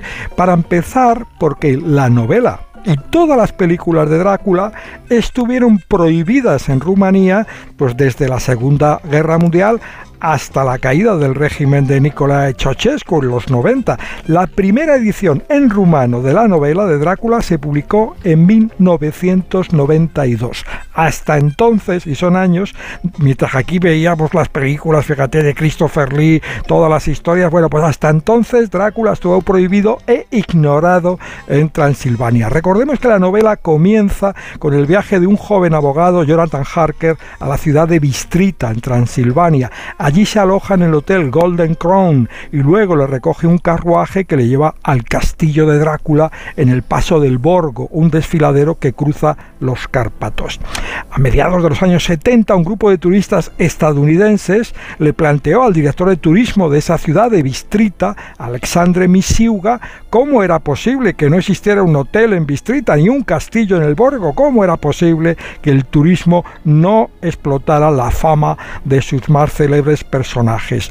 Misiuga les dio la razón, fue a ver a Ceausescu, le pidió permiso para abrir un hotel con el nombre de Golden Crown en Bristrita y para construir un castillo como el de Drácula en el Paso del Borgo. Ceausescu le dio el permiso con la condición de que ni el hotel ni el castillo llevaran el nombre de Drácula.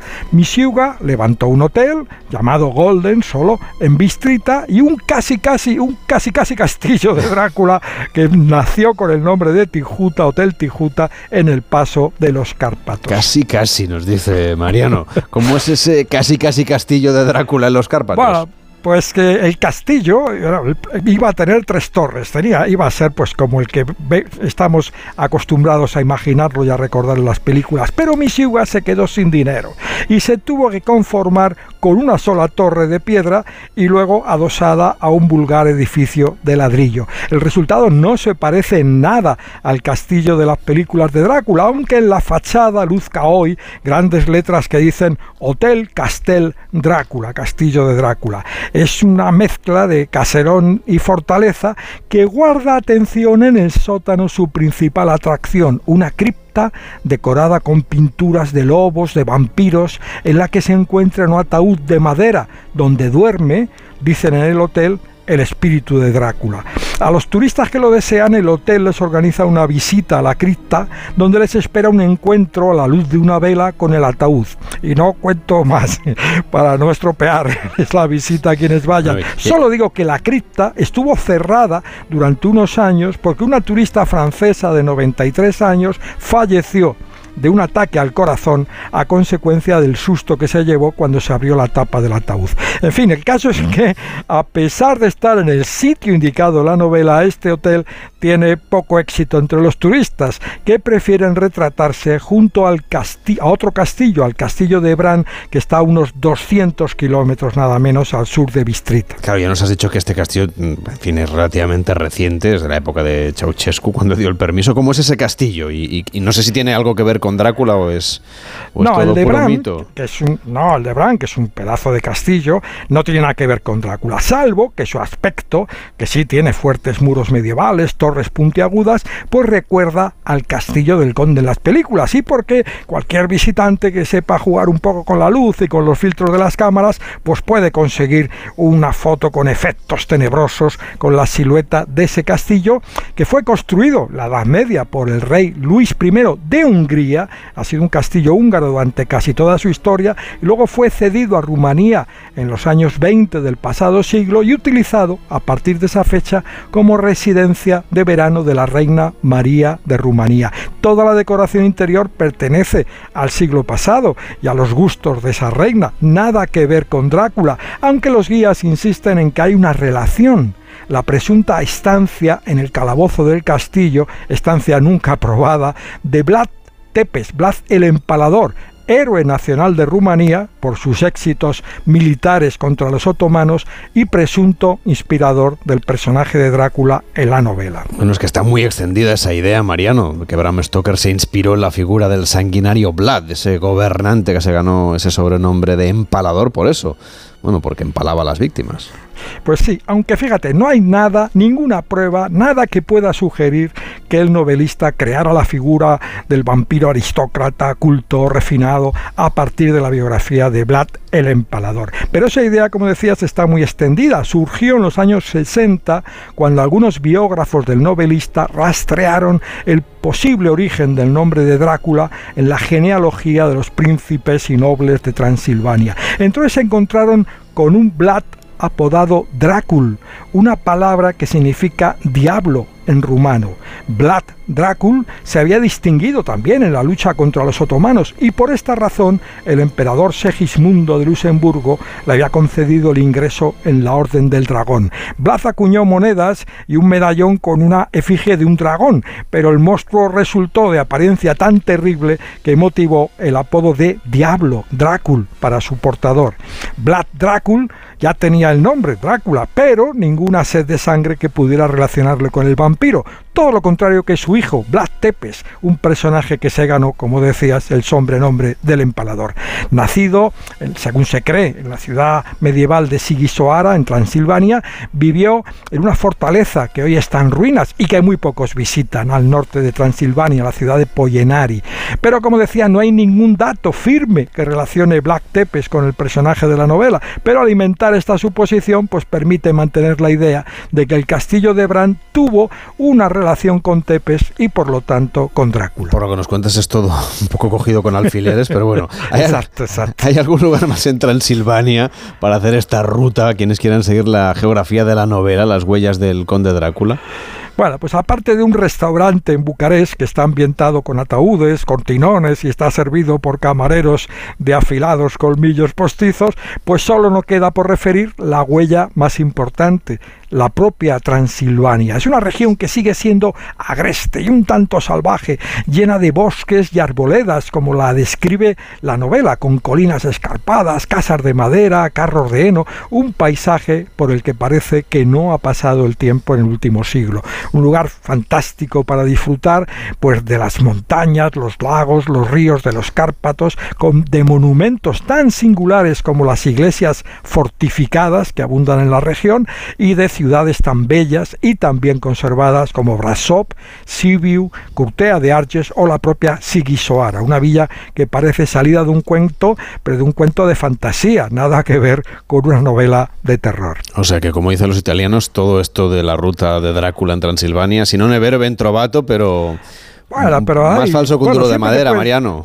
Siempre te puedes llevar un llavero, una foto frente a un castillo al que le has dado la apariencia de siniestro y siempre es bueno para recordar o releer una novela que por otro lado fue, fue considerada en algún momento como la mejor novela de todos los tiempos. Bueno, y que es una, en fin, muy para leer en esta semana de Halloween, ¿eh? desde luego muy recomendable. A ver, ¿qué música siniestra o no siniestra nos has traído hoy para despedirte? Es, una tentación, efectivamente, una música gótica y tal, pero no, eh, fíjate que opta por lo más lo contrario. Un tema del grupo más famoso de Rumanía, la fanfare Ciocarlia, la fanfarria de las alondras. Su último álbum se llama El cuento del diablo, pero he preferido elegir un tema del disco anterior, un tema más divertido. Es una versión del clásico de los 90, Just the Two of Us, solo nosotros dos. Es un tema que la letra también habla de castillos, pero de castillos para enamorados. Fanfara, la fanfarria Ciocarlia desde Transilvania.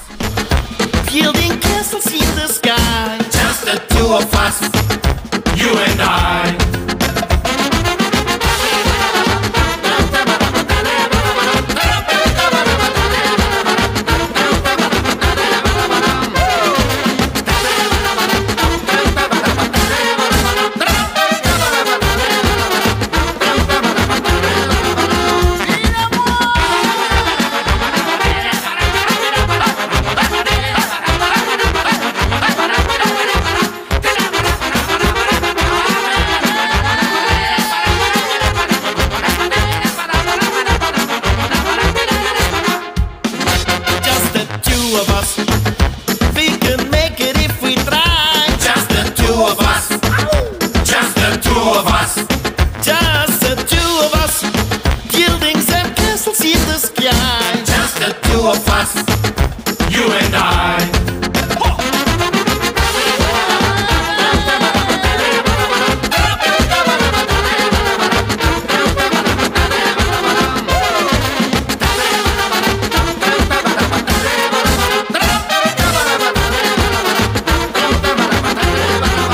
Mucho más animada. ¿Dónde va a parar Mariano con esto? Sí que tenemos una fiesta de Halloween divertida.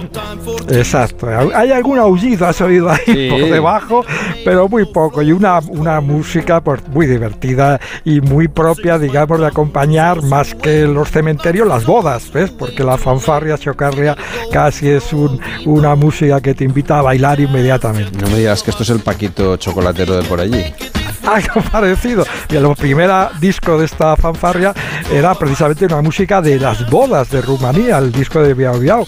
Y, bueno, pues no te digo que este tema en concreto sea el, Paquito el chocolatero, pero muchos de los temas que tienen pues son muy conocidos. Fíjate que esa conjunción estupenda de, trombones, trompetas, tambores y tal, bueno, pues es algo muy propio de esa, de esa región, de toda Rumanía, pero también especialmente del norte de Rumanía. Cuídate mucho, Mariano. Hasta la próxima semana. Un fuerte abrazo. Feliz Halloween, feliz semana. Música rumana para llegar a la pausa de publicidad de la vuelta. Vamos a hacer el camino de Santiago aquí en Gente Viajera. Gente Viajera, sábados y domingos a las 12 del mediodía, con Carlas Lamelo. Cuarta planta. Mira, cariño, una placa de Securitas Direct. El vecino de enfrente también se ha puesto alarma. Ya, desde que robaron en el sexto, se la están poniendo todos en el bloque. ¿Qué hacemos? ¿Nos ponemos una? Yo me quedo más tranquilo si lo hacemos. Vale, esta misma tarde les llamo. Protege tu hogar frente a robos y ocupaciones con la alarma de Securitas Direct. Llama ahora al 900-272-272. La salud es indispensable en nuestras vidas. Una buena salud bucal se refleja en la salud general. Por eso el primer paso es la prevención con Vitis. Protege y cuida la salud de tus encías con la gama específicamente diseñada y formulada de cepillos, pastas y colutorios con CPC de Vitis Encías. De venta en farmacias y para farmacias. Vitis, más que una boca, es salud. La carrera Ponle Freno cumple 15 años y vuelve a las calles de Madrid con una marea humana de solidaridad. El 19 de noviembre tienes un buen motivo para correr porque toda la recaudación irá destinada a víctimas de tráfico. Y si no puedes venir a Madrid, apúntate a la carrera virtual y corre con nosotros junto a la Fundación AXA y con el patrocinio de CGA Red de Talleres. Inscríbete ya en ponlefreno.com. Ponle Freno y Fundación AXA, unidos por la seguridad vial. Cuarta planta. Mira, cariño, una placa de Securitas Direct. El vecino de enfrente también se ha puesto alarma. Ya, desde que robaron en el sexto, se la están poniendo todos en el bloque. ¿Qué hacemos? ¿Nos ponemos una? Yo me quedo más tranquilo si lo hacemos. Vale, esta misma tarde les llamo. Protege tu hogar frente a robos y ocupaciones con la alarma de Securitas Direct. Llama ahora al 900-272-272. Gente Viajera, sábados y domingos a las 12 del mediodía, con Carlas Lamelo.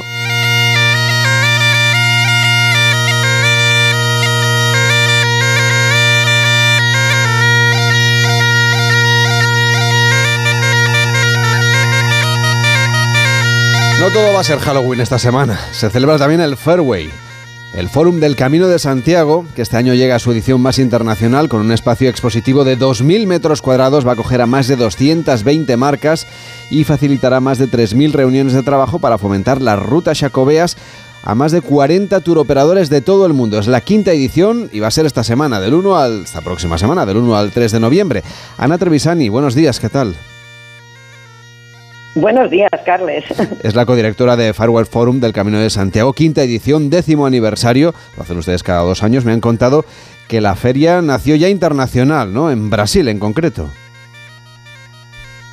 Bueno, yo como una anécdota, sí, eh, con uno de los socios, lo, entre eh, mis compañeros Tono Mujico y Manuel Oreiro, precisamente porque la Turoperación Internacional pedía un evento organizado de todo lo que es camino antes de que llegue el peregrino, porque como tú muy bien sabes, Carles, hay muchísimos servicios de alojamientos, de guías turísticos, de servicios al camino, traslado personas, mochilas, bicicletas, y hacía falta un evento que pusiese en contacto la oferta y la demanda. Y ahí nació Fairway. Este año vienen agencias de viaje especializadas en el Camino de Santiago de lugares tan remotos como Australia, China, Corea, Japón, Noruega, Lituania, Colombia o Argentina. ¿Qué es lo que buscan? ¿Qué es lo que necesitan estos peregrinos internacionales? Pues fíjate, y, y, y, te has saltado el más exótico, que es Sudáfrica. Imagínate, sea, es increíble, o sea, el fenómeno Camino de Santiago, las razones por las que sean espirituales, sea un break en la vida estresante que tenemos, realmente el camino está siendo un foco eh, de llamada internacional, pero, pero, pero con la voz altísima. Fíjate, todos estos eh, países que has nombrado tienen agencias especializadas. ¿Qué busca?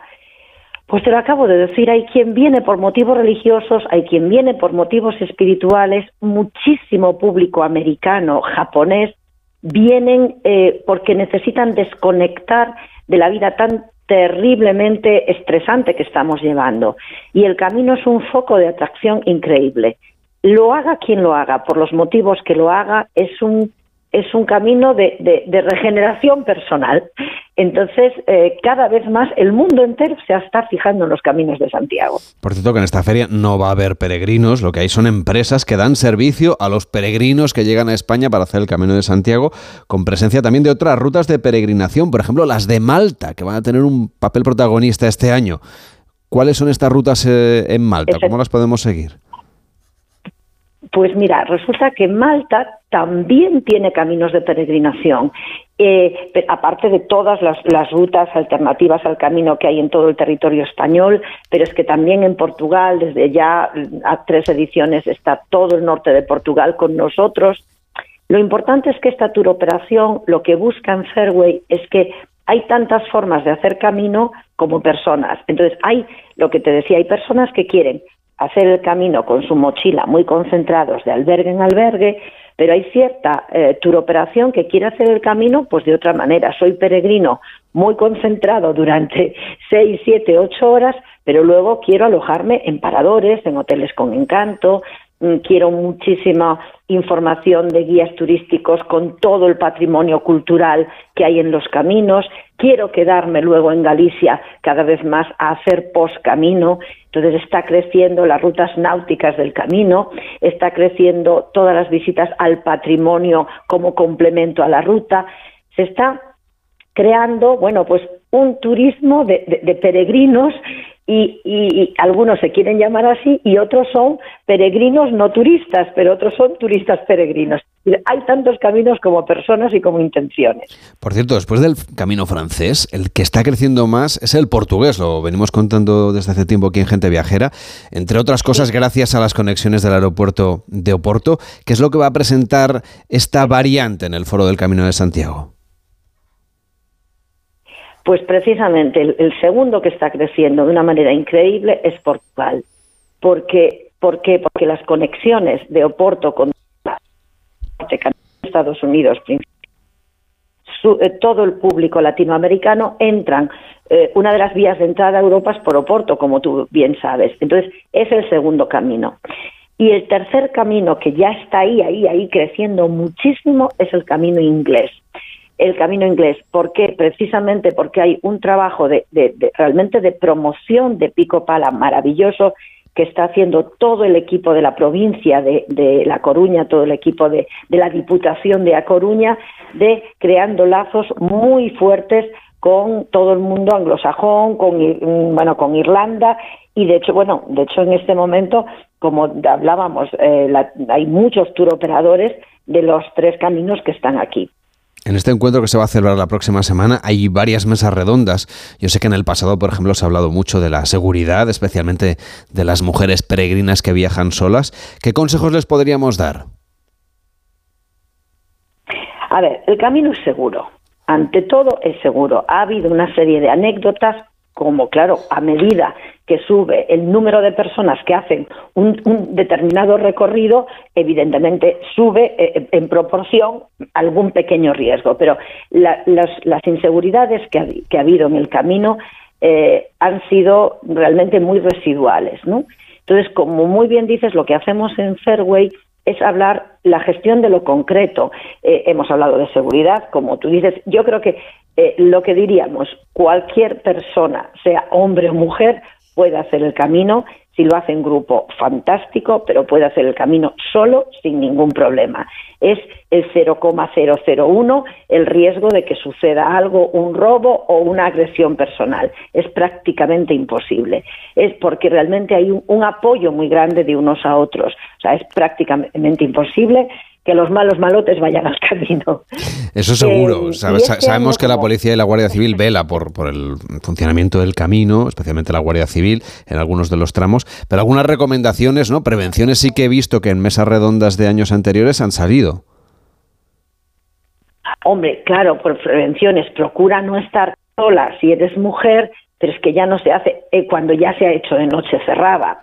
Pues no, quiero decir, hay, hay, hay precauciones em, eh, eh, de sentido común. O aunque haya sola, es muy fácil. Si, si delante tuya va un grupo, siempre ten personas de referencia o vete mirando de vez en cuando hacia atrás ese otro grupo que viene de referencia. Son pequeñas acciones de sentido común pero insisto que el camino se puede hacer solo sin ningún problema. Creo que este año vais a hablar también de las chinches, un tema que preocupa en toda Europa y que sé que en el Camino de Santiago también es un tema relevante. Pues sí, desgraciadamente es un tema relevante en el sector turístico porque en un principio mm, estaba eh, como muy relacionado con el mundo albergue, pero es que ha llegado a, eh, tres, cuatro, cinco estrellas. Eh, lo que se está demostrando es que la chinche se, se, mm, se traslada muy fácil porque tú lo sabes, se engancha en Europa. Entonces, cada vez como vienen más personas y cada vez hay más servicio de traslado de mochilas, se está demostrando que la mochila es uno de los principales eh, bueno, vías de comunicación, son autopistas de traslado de, de, las chinches, ¿no? Entonces sí que es un problema, pero no es un problema del camino, quiero dejarlo muy claro, es un problema de la movilidad de las personas en el mundo y es un problema del turismo en el mundo. Bueno, los datos de París de este año fueron terribles en el verano y tuvimos chinches en España, en toda España, en el camino y, insisto, en hoteles de tres, cuatro y cinco estrellas. Por eso en esta mesa están autoridades, están epidemiólogos y están, fíjate, empresas de plagas que realmente están estudiando a la velocidad de la luz nuevos, eh, eh, nuevos productos químicos que realmente se exterminen, porque son resistentes que existe ahora en el mercado. Entonces se está estudiando a la velocidad de la luz nuevas, nuevas, eh, nuevas mezclas. No sé cómo decirlo, pero bueno, eso sí, es, lo, es esto. Pues vamos a, a, ver qué conclusiones sacáis en este foro que se va a celebrar a partir del próximo día 1. Ana Trevisani, codirectora de Fireware Forum del Camino de Santiago. Gracias por acompañarnos y hasta la próxima. Buenos días. Hasta la próxima. Solo decir que estamos en Santiago, ¿eh? Santiago de Compostela. Faltaría más, Uno, hombre. Lo hemos dado por hecho, pero es verdad que estáis en Santiago de Compostela, claro que sí. Hasta Déjame la próxima. recordarlo. que vaya bien. Oye, Carles, un gusto. Muchísimas gracias. Igualmente. Chao, chao. Gente viajera con Estereiros, porque turismo somos todos. Amigos de gente viajera, buenas tardes. Nada es lo que era, aunque aquí en nuestro país no se le prestó atención a la industria, como saben, y no me he cansado de decirlo, ni me canso, que tiene una gran incidencia, eh, lógicamente, en, no solamente en el PIB, sino en el empleo. Y luego nos vanagloriamos de que el empleo va bien, gracias al turismo, pero al turismo no se le ha dado la mano. Y sin embargo, una de sus ideas peregrinas ha sido suspender, pensar que van a suspender los vuelos peninsulares, eh, bueno, para, para, los viajeros, claro, porque no consideran las mentes brillantes de la corte que aplaude al presidente del gobierno en funciones hasta cuando va al baño, pues no han pensado que no van a llevar a nado a los viajeros hasta las islas. Eso no, eso no, eso ya han dicho que no, que no los van a obligar a ir nadando. Sin embargo, no piensan ni han pensado en los últimos percances que han tenido los viajeros en el penúltimo puente donde han estado anclados un día entero con su respectiva parte de la noche, pues en una estación. Menos mal que una mente pensante de Renfe les dejó las estaciones abiertas, cuando algunos querían dejarlos esperando al raso.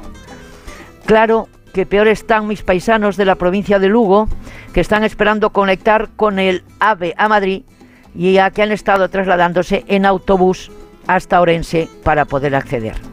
Aunque el ministro que le corresponde dice que los nuevos AVE Abril no librarían a la provincia de Lugo y de Ferrol. Qué casualidad del aislamiento que vienen sufriendo. Bueno, de eso no habla la vicepresidenta Díaz. Hombre, doña Yolanda, que está cerquita de su casa, aunque es usted de Fene al ladito del Ferrol. Bueno, como mi abuela era del Ferrol. Y, y, eso no se puede negar, porque lo llevamos en el ADN. Y no solo los trenes, sino también la autovía, la A54. Se va a retrasar para el 2025. Menos mal que a la playa de las catedrales en la Mariña Lucense cada vez es más visitada por viajeros que vienen en caravanas, viajeros extranjeros. Mm, tanto es que el nuevo alcalde piensa en regular esta forma de viajar.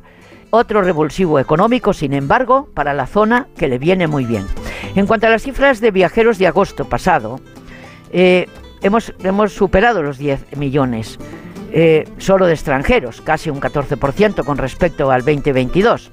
Menos mal que los españoles viajaron mucho repartiendo los días como pudieron algunos, que el segmento de la náutica en Barcelona ha sido todo un éxito. Pero nos ha salvado las cifras de agosto también los españoles, que se han echado a la carretera, se han echado a los trenes cuando los han encontrado, a los autobuses, porque también tienen derecho, porque han pasado una pandemia, porque no se les ha atendido ni a los mayores ni a los jóvenes, porque no entendíamos de eso. No sé por qué otros países sí lo han hecho.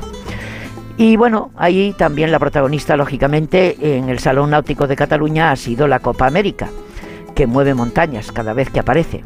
Falta nos hará porque en septiembre, en este septiembre pasado, el turismo extranjero retrocedió hasta las cifras del 2017, aunque gastaron un poco más un 2%, un poco más del 2%.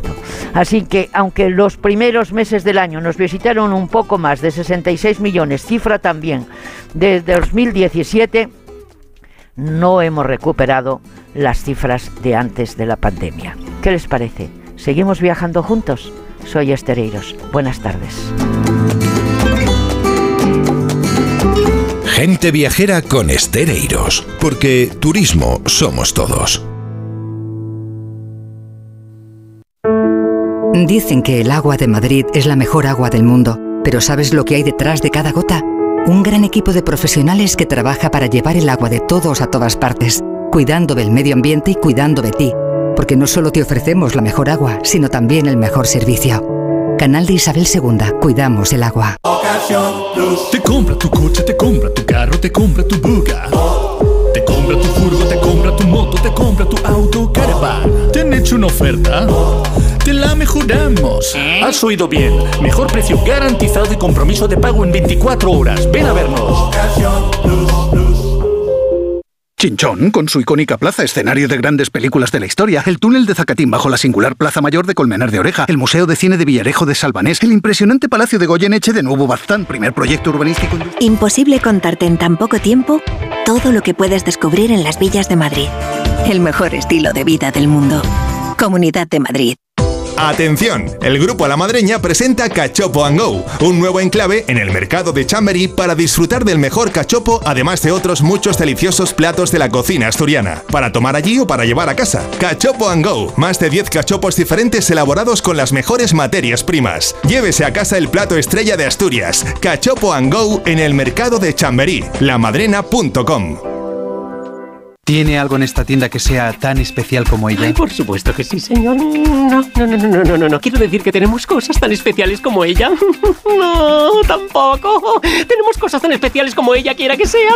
Pretty Woman, el musical, en el Teatro EDP Gran Vía. Disfruta de la experiencia musical del año y únete a la Pretty Locura. Entradas a la venta en gruposmedia.com. Hay emociones tan intensas e indescriptibles que teníamos que ponerles nombre. Son las emociones de los clientes de Gilmar, como el compromiso. Sensación de compromiso al contar con Gilmar durante todo el proceso de compra de tu casa. Descubre más en emocionariogilmar.es. Gilmar, de toda la vida, un lujo. Las vacas Angus y Wagyu del Ganadería Organic comen pastos naturales reforzados con una mezcla de higos secos y pasta de aceite de oliva virgen extra. Es una carne increíble. Y como queremos que la pruebes, te llevamos del campo a tu casa dos solomillacos de 300 gramos, un chuletón de un kilo y cuatro hamburguesas de 150 gramos por solo 89 euros. Todo Angus Eco de Organic. Haz tu pedido 910 2010 910 2010 o en carneorganic.com. Organic, la mejor carne del mundo. Onda Cero Madrid 98.0 FM.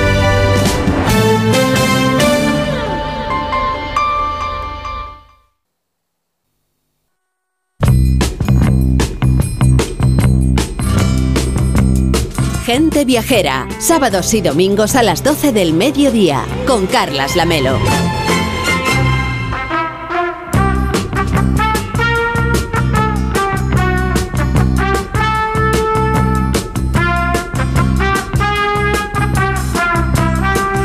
Pues pocos lugares en el mundo tienen un corazón tan musical como Salzburgo, ciudad natal de Mozart. Este enclave austríaco guarda entre sus calles infinidad de sorpresas al viajero. La música se respira pero también se puede escuchar, claro.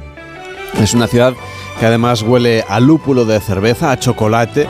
En esta ocasión el viaje no es solo musical, sino que le hemos pedido a Manuel Charlón que nos haga un viaje con los cinco sentidos y todos van a tener recompensa. ¿Qué tal Manuel? ¿Cómo estás? Muy buenos días. Buenos días, Carles. Pues sí, va a ser un viaje muy, muy variado. Bueno, estamos paseando por el centro de Salzburgo y claro, no es raro que en el momento del día en el que nos encontremos las campanas redoblen y tengamos que prepararnos para escucharlas.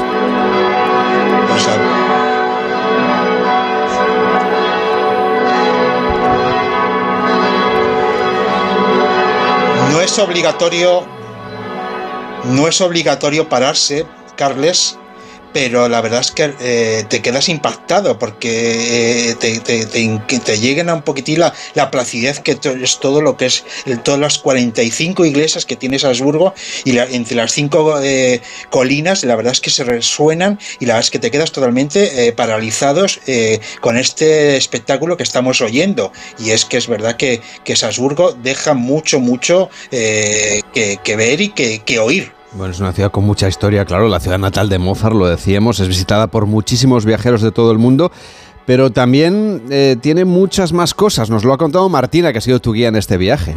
Estamos con Martina, que es la guía eh, que tenemos en esta ocasión en Salzburgo. Ella nos va a contar eh, cosas de Salzburgo y por qué tenemos que venir a Salzburgo. Sí, Salzburgo es una ciudad verdaderamente interesante, tenemos muchísima historia. Salzburgo significa eh, sa- eh, la ciudad del sal, porque en esta área ya hace 2500 años explotaron sal en una mina de sal. Y Salzburgo hoy en día es una de las nueve provincias de Austria. Y lo que es muy especial e importante para saber, Salzburgo durante más de mil años era un príncipe arzobispado. De 798 hasta 1803, en esta época gobernaron los muchos príncipes arzobispos. Estos señores hicieron la política aquí y también los jefes de la Iglesia Católica. Esto es la parte muy especial en la historia porque hoy en día gobierno y Iglesia Católica está estrictamente dividida. Y preciosa en nuestra ciudad la arquitectura. Tuvimos un príncipe arzobispo hace cuatro, 400 años. Él estudió en Roma, en Italia. Entonces, él sabía de la arquitectura, ¿no? de, la, de, la, de, la, de, la, de la mentalidad de la gente en Italia. Él encargó a arquitectos de Italia y estos arquitectos al fin del siglo XVI comenzaron a reconstruir la ciudad. Y el resto, de- el resultado de las obras nuevas, las cinco plazas amplias alrededor de la catedral. Y esto es una arquitectura italiana, porque una ciudad italiana tiene que tener cinco plazas amplias. Salzburgo, la Roma del norte. Y Mucha gente visita Salzburgo porque quieren ver los vestigios donde filmaron en la película Sonrisas y Lágrimas. Esta película muy famosa lo hicieron aquí en Salzburgo y es, la segunda más famosa película en todo el mundo. Y Salzburgo, una ciudad de música, muchos conciertos, una rica variedad de representaciones culturales. Y nació aquí en Salzburgo el compositor Wolfgang Amade Mozart. Ofrecemos festivales de música todo el año. El festival más importante tiene lugar en nuestra ciudad en verano. El tercer más antiguo festival de música clásica en el mundo se llama el Festival de Música de Verano. Dura seis semanas. Tenemos conciertos, óperas, también representaciones modernas. Pues ya ves, como Martínez le da cantidad de pinceladas, Carles, y solo tenemos que eh, empezar a investigar Salzburgo. Es decir, eh, recorrer sus calles. Es una ciudad muy chiquitita, nos podemos perder entre callejuelas, pero siempre nos vamos a ubicar otra vez, porque la verdad es que es, eh, es un sitio muy, muy, muy agradable y muy, muy fácil de, de. Ahora ya te digo, es un poco una. tenemos la fortaleza, que es, se puede subir en funicular, y te propongo, Carles, bajar andando y pasear. Para, si tienes un poco de, de sed, recorrer un poco las cervecerías de Salzburgo. Venga, pues vamos allá, a ver qué tal suena.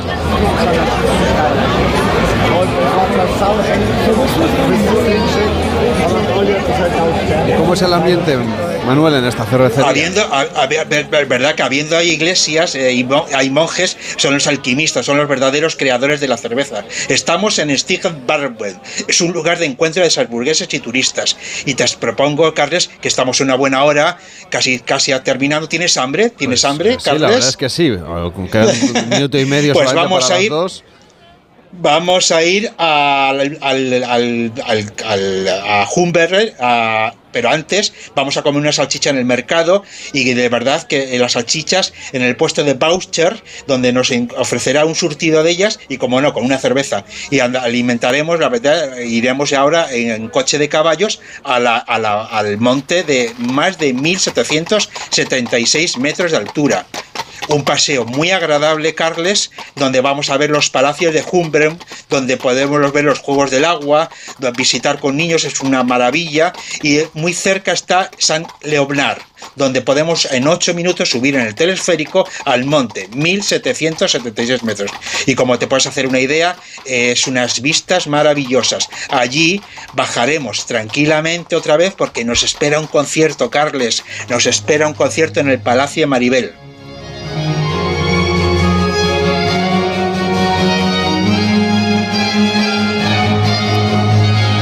Pues un recorrido estupendo que estamos haciendo con Manuel Charlón al ritmo de la música y los sonidos de este rincón donde hoy estamos eh, acabando gente viajera. Ya saben que está en Austria, hemos recorrido Salzburgo con los cinco sentidos. Yo creo que hemos hecho muchísimas cosas. La semana que viene te saludo en tu tierra.